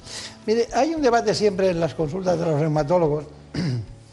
Sale una analítica y dice, no, es que tengo la proteína C reactiva alta, es que tengo la velocidad de sedimentación. Y hay tres o cuatro parámetros que los manejan los pacientes como si fueran propios, ¿no? Y, suelen ser los más inespecíficos. Cuando mm, lo que es patognomónico, lo que decimos, cuando alguien tiene esta sintomatología, tiene esta analítica, tiene esta enfermedad siempre. En cambio, en, en- en otras es inespecífico y no se puede saber. Entonces les entran dudas y piensan que incluso los propios especialistas no saben. Dice, este me ha dicho que tranquilidad, este me ha dicho que espere, este me ha dicho que el análisis dentro de cuatro, el otro me dice que dentro de seis. Eso me gustaría aclarar. Las enfermedades reumáticas no se diagnostican con un simple análisis de sangre. Son necesarias pruebas de laboratorio para buscar marcadores reumatológicos que también pueden elevarse en sangre, orina o líquido sinovial, así como la presencia de anticuerpos. Estos marcadores no permiten establecer un diagnóstico definitivo, pero sí constituyen una herramienta de apoyo para las pruebas de imagen. La ecografía se usa para la evaluación del sistema musculoesquelético en patologías reumáticas. Tiene un coste reducido, pequeño tamaño y no tiene efectos biológicos adversos, por lo que se pueden hacer estudios repetidos. Se utiliza mucho en sinovitis, muy común en artritis inflamatorias. La tomografía computerizada permite, mediante el uso de rayos X, obtener imágenes de gran resolución. Con ellas se puede estudiar de forma más precisa las estructuras osteoarticulares con una mejor definición. Sin embargo, la resonancia magnética se ha convertido en la técnica de imagen de referencia.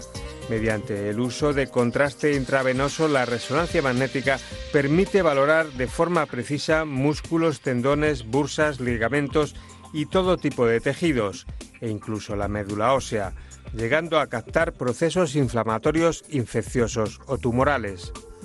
La unión de estas dos últimas tecnologías permite conseguir radiografías en 3D con simulación de movimiento, con lo que se pueden apreciar las lesiones más ocultas dentro de estructuras complejas como mano y pie, así como su posible evolución.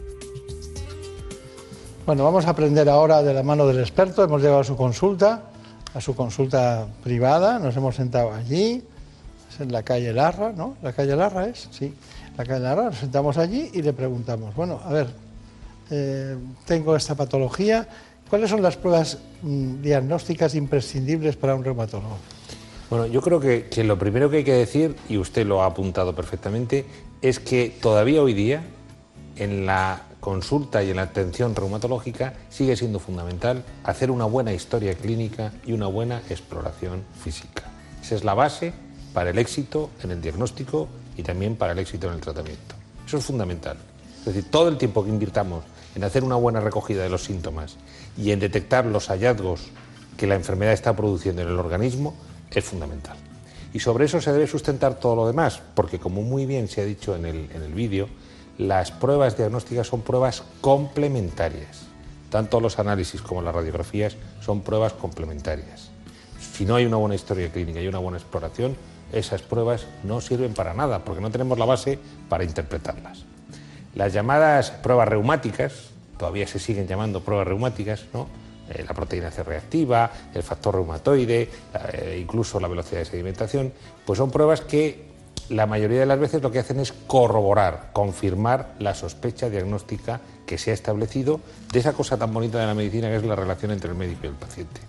Entonces, las pruebas que miden la inflamación, como la proteína C reactiva y la velocidad, son completamente inespecíficas.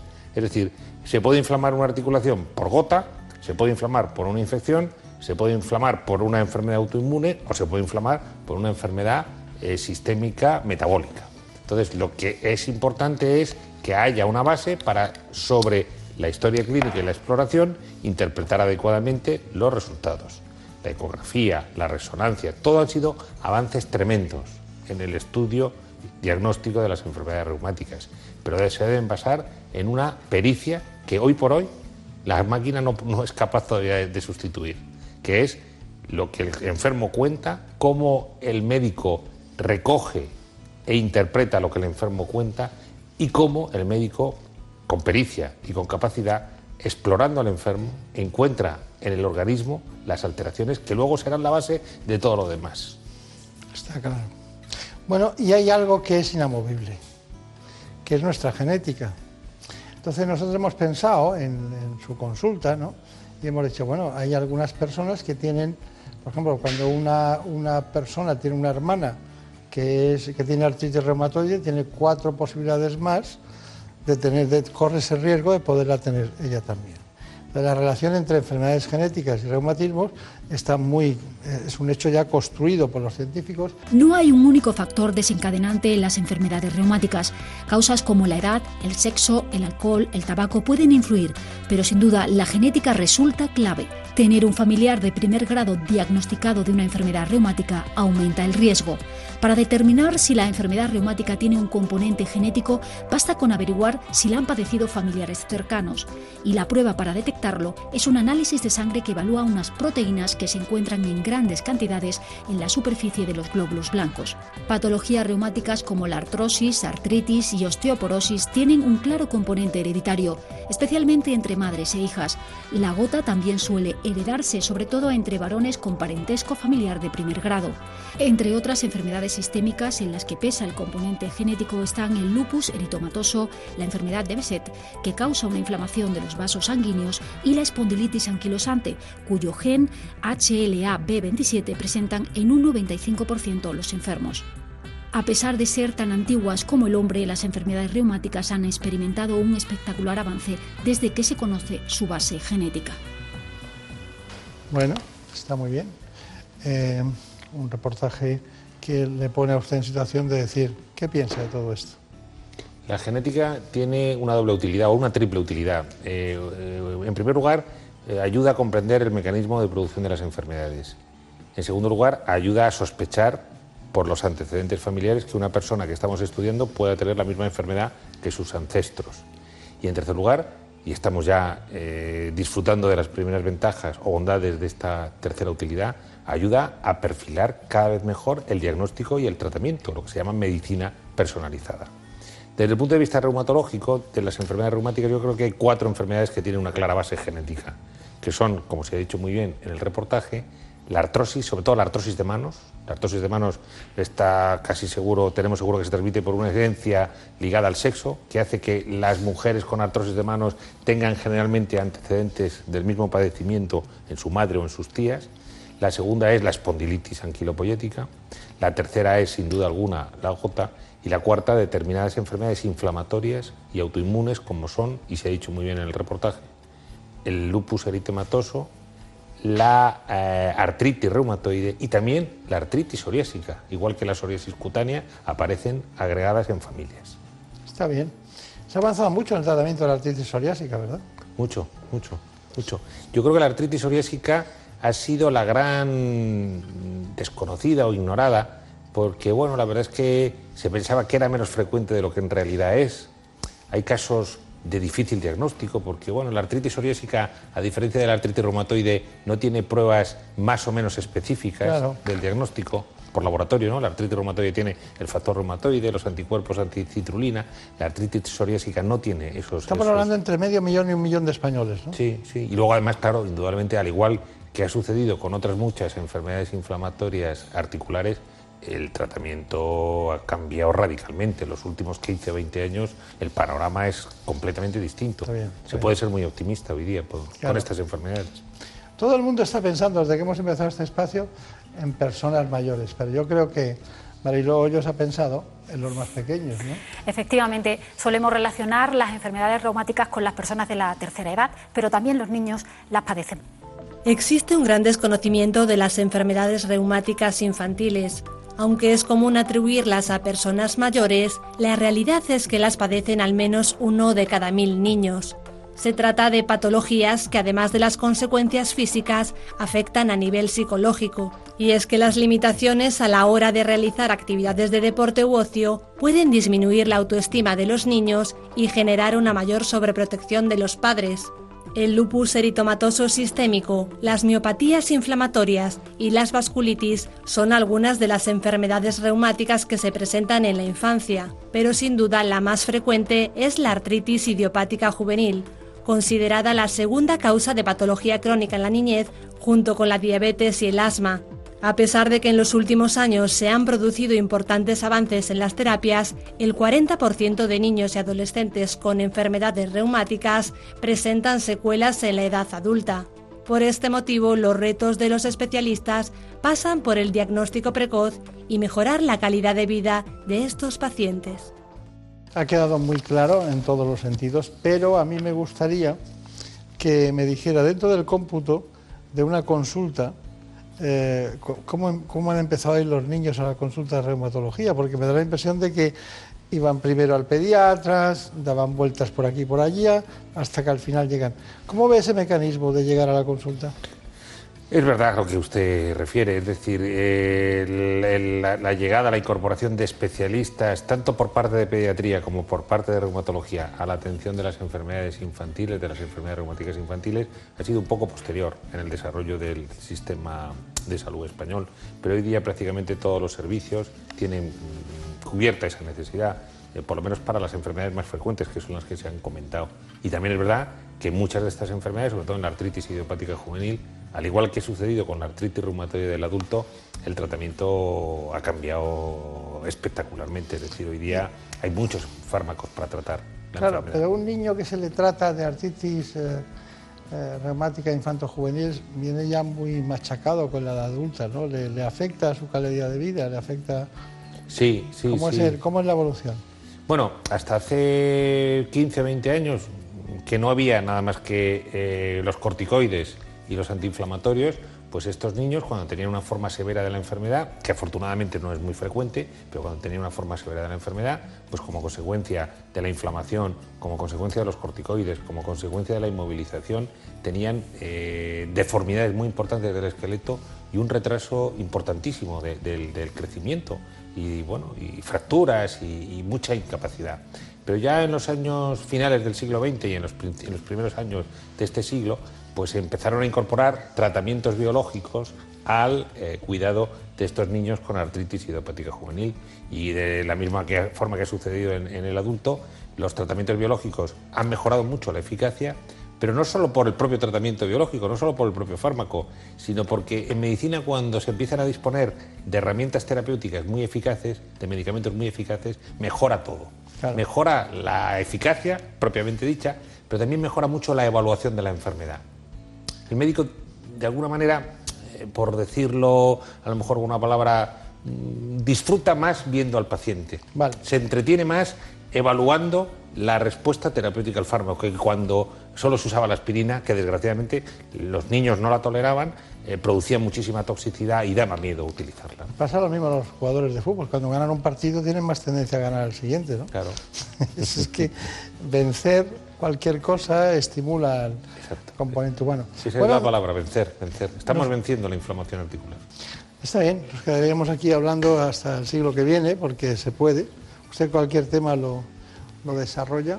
Pero nosotros queríamos indicarles a todos ustedes que este es uno de los grandes especialistas a los que nosotros recurrimos siempre que tenemos a alguien con algún problema de reumatología. Ha sido presidente de la sociedad, eh, trabaja en el Hospital de la Guadalajara, tiene una clínica en Madrid, en esa calle famosa del escritor Larra. ¿Cómo se llama? Mariano José de Larra. Mariano José de Larra. Bueno, ha habido muchos Marianos en España últimamente. bueno, pues ya saben ustedes. Seguimos adelante y seguiremos, como siempre, hablando de salud.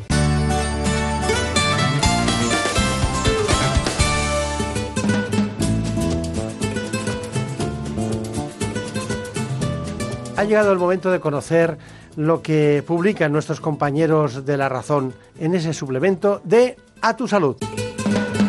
Saludos desde La Razón. Esta semana dedicamos nuestra portada al nuevo etiquetado frontal que se está debatiendo actualmente en Europa. ya que para los dietistas nutricionistas el nuevo etiquetado profesional es una cuestión de salud pública. Para facilitar la decisión del consumidor, las nuevas etiquetas incluyen tres colores, rojo, amarillo o verde, en función de la calidad nutricional del alimento. Además, entrevistamos a Javier González Lagunas, quien asegura que entre el 1 y el 2% de la población puede sufrir cálculos salivales y nos hacemos eco del nuevo certificado de calidad que ha recibido el Instituto Oncogel de la Fundación Jiménez Díaz por la Sociedad Europea de Oncología Médica. También explicamos la última decisión que se ha tomado esta semana en Bruselas sobre el uso de vapeadores y contamos a nuestros lectores que el nuevo objetivo que se persigue entre los pacientes con infección de VIH es evitar la aparición temprana de patologías asociadas. Y en nuestra contra hablamos con las autoras del libro Las mujeres y su sexo, psicólogas clínicas y sexólogas que confiesan que las jóvenes tienen más tabúes cuando su sexualidad no funciona. Estos son solo algunos de los contenidos. Encontrarán más información en las páginas del suplemento a tu salud y durante toda la semana en nuestra página web www.larazón.es. Sin más, que pasen una feliz semana. En buenas manos. Los fines de semana Jaime Cantizano te hace olvidar la rutina y el estrés. Te demuestra que la actualidad puede verse de manera relajada, con una sonrisa. Por fin no es lunes. Escúchalo en directo sábados y domingos desde las 8 de la mañana y siempre que quieras a través del podcast. Entra en ondacero.es, suscríbete a Por fin no es lunes y comparte con tus amigos en las redes sociales. Te mereces esta radio. Onda Cero, tu radio.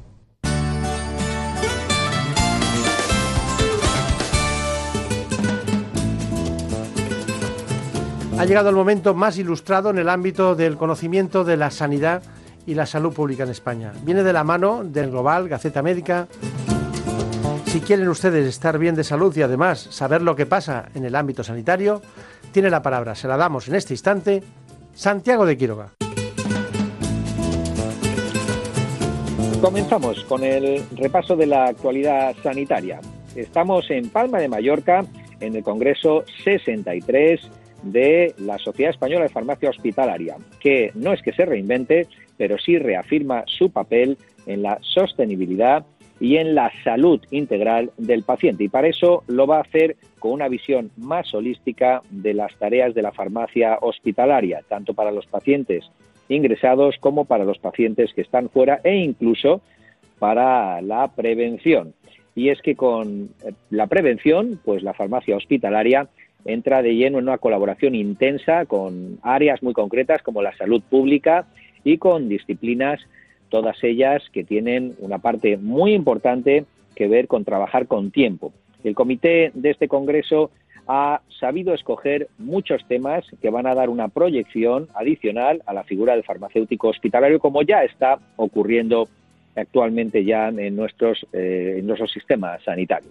Pero hay, hay más noticias que nos trae el Global. Concretamente, el Parlamento espera, dice, tener su oficina de ciencia y tecnología esta legislatura. Y es que más de 100 científicos y 100 políticos se han reunido con motivo del 40 aniversario de la Constitución para eh, debatir sobre eh, ciencia y tecnología.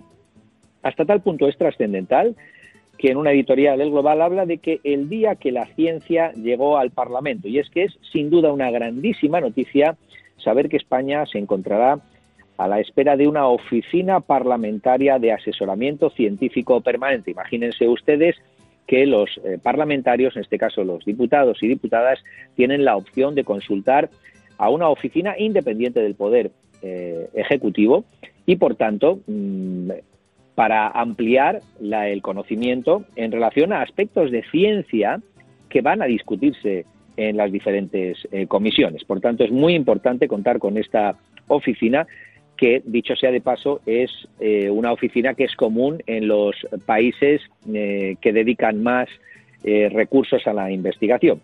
Y al hilo de esto nos cuenta Gaceta Médica que España se sitúa en el puesto 22 de la OCDE en apoyo público a la I de Masí en relación al PIB. Por tanto, hay mucho que hacer todavía en esa materia.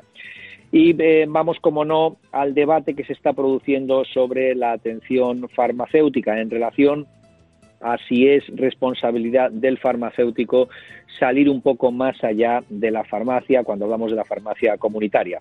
Nos cuenta el Global que el Colegio de Farmacéuticos de Madrid insiste a enfermería en que ponga fin a sus falacias y mantras en relación a la idea de que ofrecer un servicio a nivel de domicilio es eh, otra cosa que no es la farmacia comunitaria. Yo creo que es importante trabajar desde la multiprofesionalidad y así se ha dirigido la actual ministra de Sanidad a los dirigentes de enfermería, en el sentido de eh, hay que trabajar desde la multidisciplinaridad y hay que incorporar a médicos, enfermeros y a farmacéuticos, hombres y mujeres, incorporarles a todos ellos en la atención eh, al paciente. Y en ese sentido, y concluyo, la ministra deja en manos de las comunidades autónomas el desarrollo de la atención farmacéutica domiciliaria, algo que espera que lo desarrollen, si es así, las diferentes comunidades, pero anuncia que no tiene en mente ahora ninguna regulación al respecto. Y eso ha sido todo. Disfruten del fin de semana. Hasta la semana que viene. En buenas manos. El programa de salud de Onda Cero.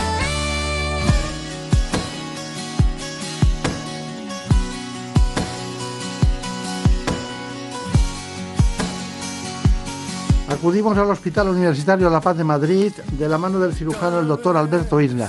Queremos hablar de esos dolores intensos de espalda que pueden acabar en quirófano. Antes de cualquier otra cosa les propongo a ustedes ese contenido en el que participan mis compañeros de ¿Qué me pasa, doctor? que consiste en nuestro informe. En buenas manos. La columna vertebral proporciona soporte estructural al tronco y rodea y protege la médula espinal. Además, aporta puntos de unión para los músculos de la espalda y para las costillas. Para permitir el movimiento, la columna vertebral tiene que ser flexible. Por eso no está compuesta por un solo hueso, sino por 33 vértebras separadas, dispuestas una encima de otra y sostenidas por un sistema de músculos y ligamentos.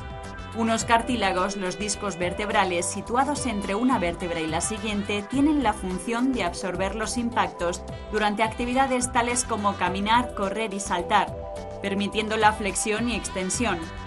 Hay varios problemas que pueden alterar la estructura de la columna o lesionar las vértebras y el tejido que las rodea. Entre ellos están infecciones, traumatismos, tumores, enfermedades como la espondilitis anquilosante y la escoliosis o los cambios óseos fruto de la edad, como la estenosis espinal o las hernias discales. Estas enfermedades provocan dolor cuando se presionan la médula o los nervios y también pueden limitar el movimiento. El tratamiento varía según la enfermedad pero algunas veces incluyen aparatos ortopédicos para la espalda y cirugía. Pues así está con nosotros el doctor Alberto Isla, que trabaja en el Departamento de Neurocirugía del Hospital de la Paz de Madrid y también en la Clínica Centro de Madrid. ¿Qué tal? ¿Cómo va todo? Muy bien, gracias por la invitación. Muchas gracias. Bueno, eh, largo trayecto ¿no? en, en el Hospital La Paz, porque hay algunos profesionales que van cambiando de sitio, pero hay algunos que toda la vida están ahí en el, en el mismo lado, ¿no? Bueno, pues, eh, hombre, el Hospital La Paz es un hospital de vanguardia. Yo creo que es uno de los sitios, eh, diríamos, eh, punteros de, España. O sea que para aprender, que yo hice la residencia allí en el hospital, y para continuar ya de adjunto de jefe clínico, pues, yo la verdad es que, estoy muy contento y, creo que ha merecido la pena. Hemos planteado el concepto de cirugía de la columna vertebral porque nos encontramos periódicamente con muchos casos de personas que tienen o bien estenosis del canal, o bien que se han, ha pasado el tiempo y se han hecho, se han hecho artrodesis. Y incluso eso de dejar una vértebra por debajo de L2, L3, L4 y han dejado libre la L5, eh, intervenciones que se han hecho, que he oído, que me han preguntado en ocasiones. Y de repente, como van pasando los años, superan los 70, eso se hizo a lo mejor 10 años antes. ¿Qué, tiempo, qué, tiempo, ¿Qué tiempo medio tiene una artrodesis para que podamos decir que, además de ayudar y solucionar el problema, eh, la pueda tener el paciente sin volverla a tocar? bueno, yo creo, yo creo que... Yo creo que hay, que hay que buscar la literatura, las estadísticas y, por supuesto, la experiencia que ya la tenemos. ¿no? Pero realmente eh, a los cinco años hay un 10% que se tienen que reoperar. Y es el llamado síndrome adyacente o, proceso degenerativo adyacente o enfermedad adyacente. Y, eso ocurre por una razón importante, porque realmente al fusionar un espacio, o dos espacios, si, si, ha hecho ese tipo de cirugía, lo que va a producirse es, diríamos, un movimiento añadido a esos espacios adyacentes. ¿Qué es lo que significa? Pues que realmente se va a producir mayor degeneración y con el tiempo va a empezar a dar clínica. O sea, la clínica que generalmente a lo mejor eh, más o menos manifiesta una estenosis de canal, por la cual se opera, y generalmente eh, la estenosis de canal se operan en personas más bien mayores, de una media de 60 años, 50, 60 años, incluso se están operando de 70 y 80 años, porque la calidad de vida y la supervivencia ha hecho que, bueno, que, hoy tengamos incluso en Madrid una supervivencia de, de casi 86, 87 años. 87 en la media. Yo venía con el taxista y me decía, no, es que eh, se están operando personas muy mayores. Pues efectivamente, pero es verdad que, bueno, esas cifras están ahí y esa supervivencia de 87 años, pues eh, tienes que, tratar a esos pacientes, eh, lógicamente, cuando, cuando realmente está indicada la cirugía. Y, bueno, pues de alguna manera tienen que ser atendidos. Entonces, hablando un poco del tema de, de, cuándo, cuándo realmente se operan o se vuelven a reoperar, es verdad que esas estadísticas aproximadamente a los 5 años hay un 10% que se opera. Eso ha dicho, pero ¿y si, pasan ya 10 años no será Si pasan 10 años incluso hay, hay grupos, y, incluso, vamos, grupos de... Nosotros lo hemos estudiado, hemos publicado en la revista de neurocirugía, incluso algún grupo actualmente en la revista del European Spine, Journal, que, que, bueno, que hacen estudios incluso a 15 años, y se ha visto que incluso a los 15 años, ya estudios bastante serios, pues eh, hay una proporción aproximadamente del 40% de pacientes que se tienen que reoperar. Bueno, estamos con pacientes que han superado los 75 años, los que yo. Sí, sí. Eh, tienen, una, tienen dolores, molestias, incluso parestesia, ¿no? esa sensación de hormiguillo en las piernas, dolor, dolor en la zona lumbar, que incluso les llega por la zona interior, el territorio ciático, por la zona interior, y luego incluso eh, cuando son hombres, en, esos casos hasta tienen algunos dolores testiculares como consecuencia de algunas ramas del nervio ciático que llegan hasta ahí. Eh, en esos casos la reintervención, ¿qué se hace con esa artrodesis? ¿Está fallando algo? ¿Se ha aplastado la vértebra última sobre el sacro? ¿Ha habido osteoporosis? El envejecimiento del propio cartílago, muchas cosas, ¿no? Entonces, ¿qué se hace en esos casos? ¿Es delicada esa intervención? Eh, por supuesto, son delicadas esas intervenciones y eso supone, lógicamente, un añadido a, morbilidad, está claro. Lo que, lo que también se ha visto, yo creo que es importante, es que a, la hora, por ejemplo, de decidir una, una, intervención de una estenosis, yo creo que cada vez, eh, por lo menos, eh, le tenemos muy claro en neurocirugía que tenemos que seleccionar muy bien el espacio que está dando clínica, porque muchas veces hay, imágenes radiológicas que, bueno, que aparentemente eh, hay espacios degenerados, pero que no están dando clínica. Y eso es importante por una razón, porque si se artrodesan no solamente un nivel, o sea, vamos a suponer eh, el nivel lumbar 4 o 5, sino que además se artrodesan eh, la 3, la 4 y la 5, que ya son pues dos niveles el hecho de artrodesar excesivamente supone que hay mayor proporción de eh, síndrome de segmento adyacente degenerativo. Incluso ya cuando sobrepasa a nivel de, L2 puede producirse fracturas, sobre todo en, personas ya mayores y sobre todo con un componente osteoporótico y más, más frecuente en mujeres. Los pacientes tienen miedo, no digo que vaya a ocurrir, pero tienen miedo, dicen, a ver si si voy a tener una parálisis o voy a tener una compresión medular. Eso no es tan frecuente como ellos pueden pensar, ¿verdad? Pues muy, pues no es tan frecuente por una razón, por lo menos lo que es la zona lumbar, porque la médula termina a nivel de L1, L2. O sea, generalmente si termina a nivel de L1 y nosotros estamos operando los niveles más frecuentes en los que se asocia estenosis lumbar es 4-5 o L5-S1, ahí no va a llegar la médula. Es verdad que puede haber problemas radiculares, puede haber fístulas, puede haber complicaciones, pero generalmente eso de decir que se van a quedar en silla de ruedas, eso es totalmente un mito, eso, eso no es frecuente. No, lo que no es decir, porque algunos que tengan esa preocupación, ese miedo y tal, que sepan que no es así, no es así.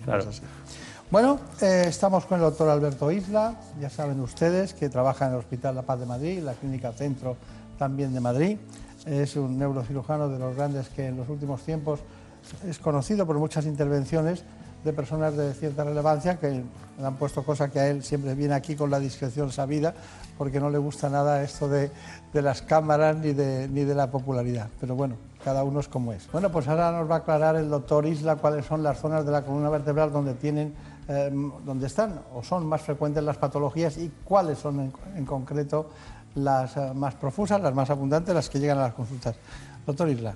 Bueno, las más frecuentes eh, se producen a nivel lumbar a continuación están a nivel cervical y después eh, a nivel dorsal.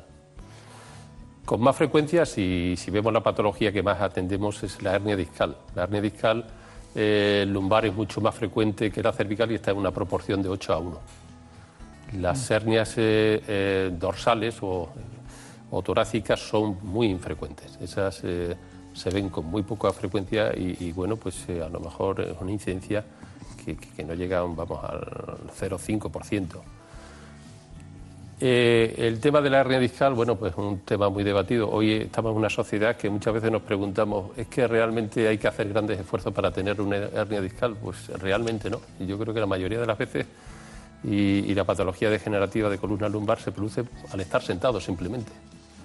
Y es porque realmente eh, pues, eh, llevamos muchas veces vida sedentaria, muchas horas sentados, con ordenador, con eh, otro tipo de trabajo en el cual requiere estar sentado y muchas veces no estamos ni bien sentados ni bien apoyados y, bueno, y nos lleva mucho tiempo en la misma postura, que lo ideal sería que cada hora, hora y pico nos tuviéramos que levantar, estirar un poco y, descansar de la postura sentada. parece, parece que es una tontería, no es el que hace grandes esfuerzos, sí que puede tener una hernia discal, ¿no? El típico butanero, decir, bueno, pues pero es que realmente donde más se produce es la persona que está sentada. Sí, sí. Y además, eh, según los datos, la lumbalgia que hemos manejado, prácticamente más del 60% se solucionan con ejercicio físico. Pues realmente Darle Dándole tonicidad a, la musculatura paravertebral, ¿no? Totalmente de acuerdo. Yo creo que incluso nosotros por protocolo y nosotros en, la facultad damos precisamente la, clase de hernia discal lumbar, o sea, antes de llegar a a una intervención quirúrgica. Nosotros eh, creo que hay que seguir una serie de protocolos, entre ellos está pues la rehabilitación, la fisioterapia. Es verdad que después el tema de la unidad del dolor, en ocasiones, eh, el hacer una infiltración se puede hacer, vamos, ya no, si es una hernia discal muy clara, pues a lo mejor necesita ya casi directamente la intervención, sobre todo ya si se acompaña de un déficit motor o se acompaña de alteración de fínteres. Son dos puntos fundamentales para decidir una intervención lo más rápidamente posible. Pero en otros casos, bueno, cuando realmente es una ciática que, que molesta y tal, y que realmente no hay un fragmento destruido, no hay un fragmento migrado, sí que se puede llevar a hacer tratamientos conservadores previamente y que pueden ser eficaces. Entre ellos, vuelvo a insistir, la rehabilitación y, también pues eh, la unidad del dolor con infiltraciones. Está bien, está bien. Bueno, usted hizo una intervención. Sí. Estuvieron Javier Saz y Mariloyos allí en, ese trabajo, lo hizo en la Clínica Centro. Una mujer o hombre tenía 79 años. Un señor de 79 años, podía tener 80 quizás, casi, casi. Hizo usted una estenosis, una estenosis del canal y luego una artrodesis. Efectivamente. Que es como hemos empezado hablando del programa.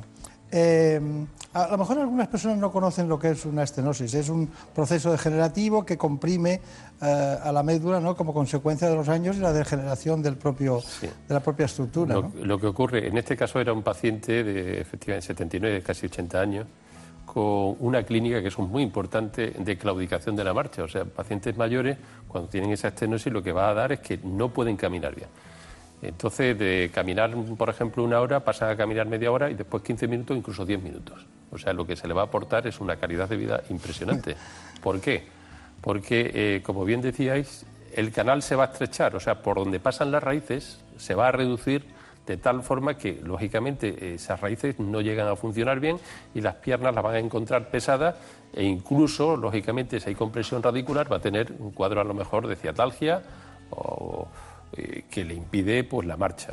En este caso, en el paciente tenía claudicación de la marcha, tenía también un cuadro de eh, ciática, sobre todo de predominio izquierdo, aunque también le dolía a la derecha, y una estenosis muy severa a nivel del E4, L5.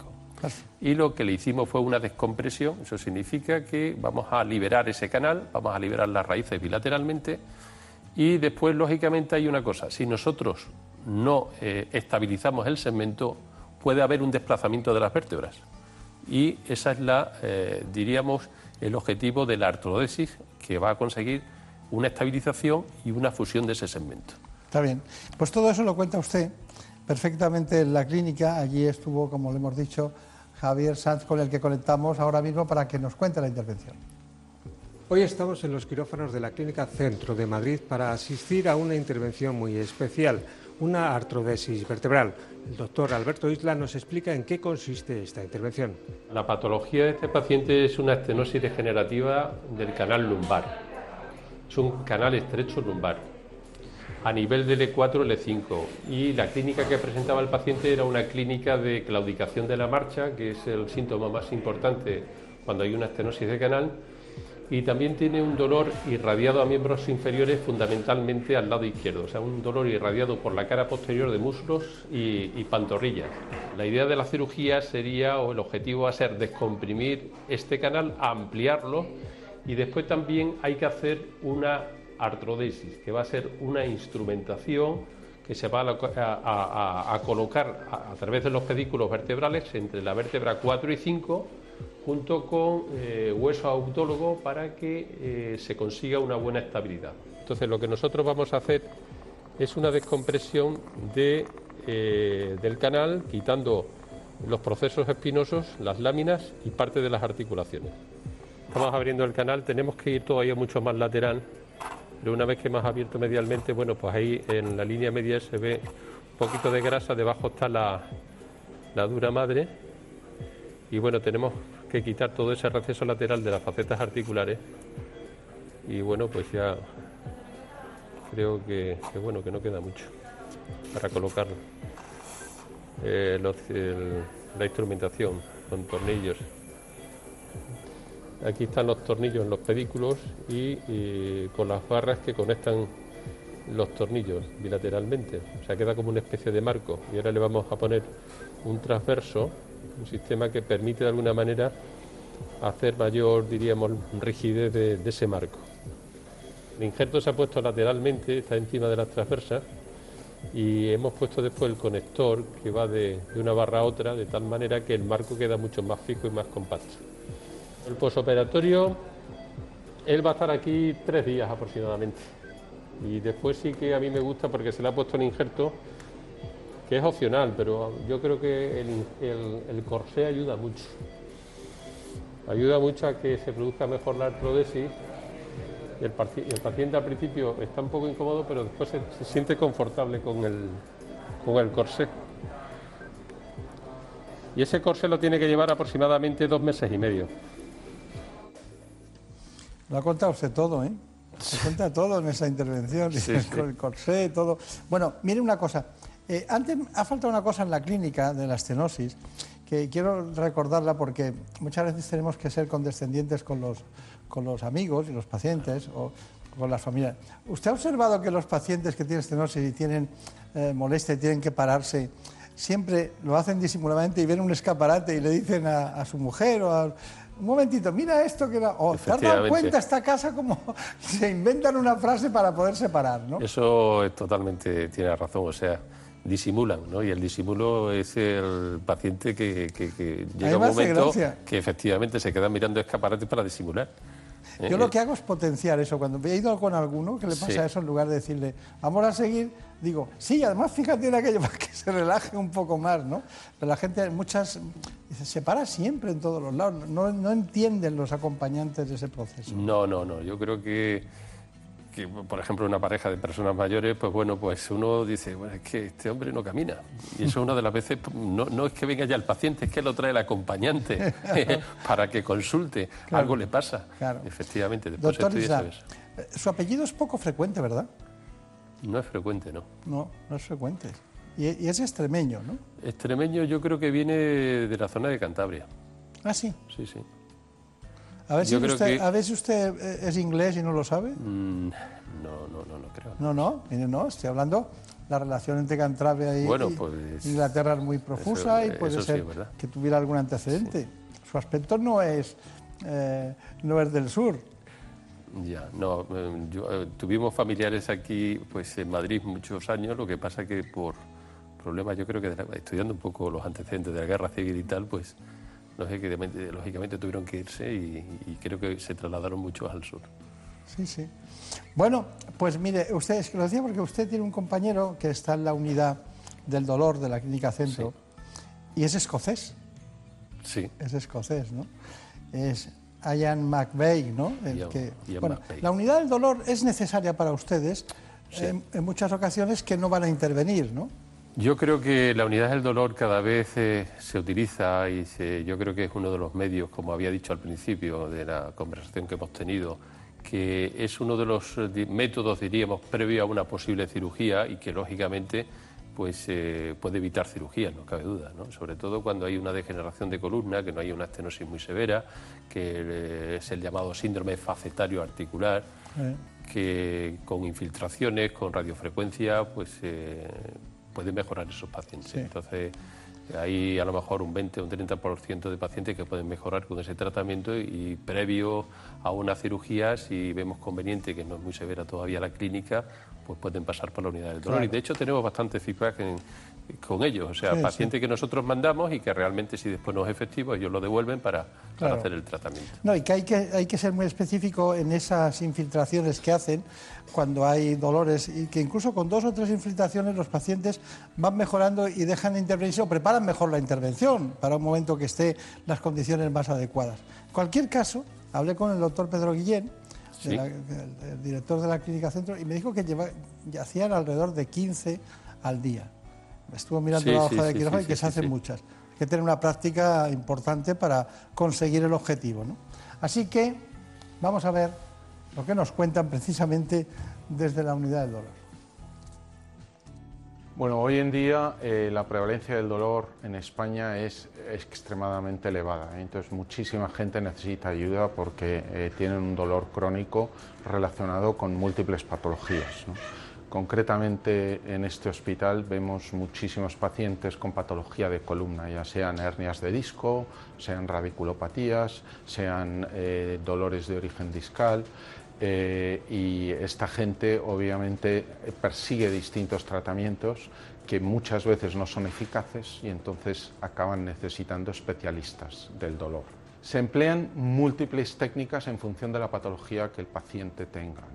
Entonces, por ejemplo, si estamos hablando de columna, eh, se pueden emplear técnicas que van desde infiltraciones o bloqueos de distintos nervios periféricos, eh, se pueden utilizar técnicas de radiofrecuencia, eh, se pueden utilizar técnicas de crioablación y se pueden utilizar técnicas de neuromodulación. Entonces, el plan de hoy es hacer un bloqueo diagnóstico y terapéutico de las articulaciones facetarias. Concretamente vamos a una estructura que es el ramo medial que pertenece al ramo dorsal del nervio espinal correspondiente. ¿eh? Y siempre hay que utilizar una técnica de imagen. En este caso estamos utilizando rayos X, pero se puede utilizar ultrasonido a sí mismo y siempre para saber dónde va la aguja y a qué estructura y tener una precisión eh, correcta de, lo que estamos haciendo. ¿Eh?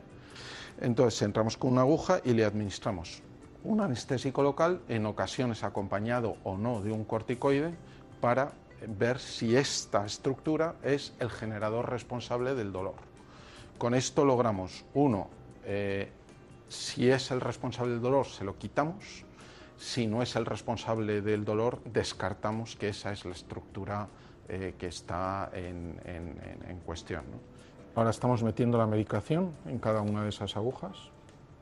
Vamos a ver si con esto eh, este señor mejora.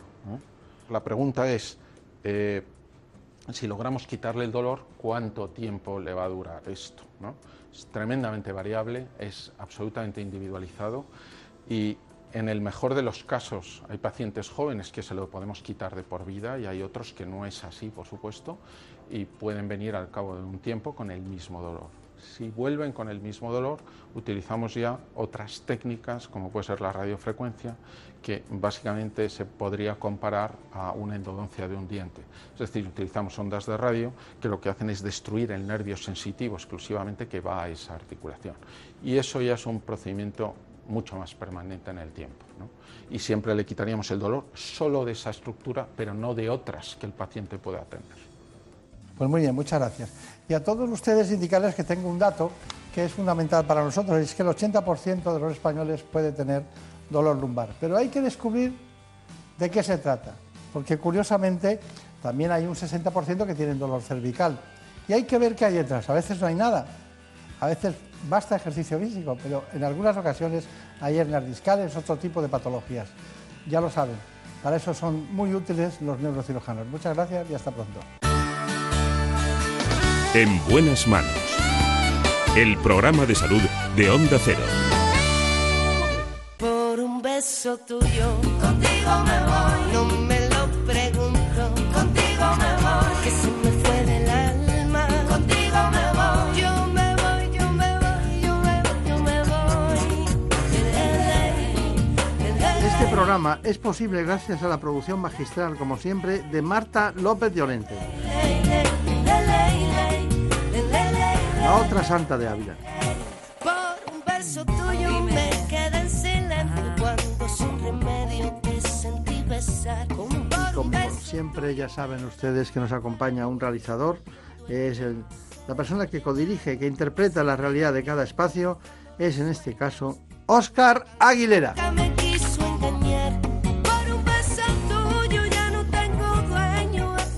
Nos vamos, volveremos como siempre semana que viene para seguir hablando de salud. juegues conmigo. Contigo me voy. Quédate esta noche. Contigo me voy.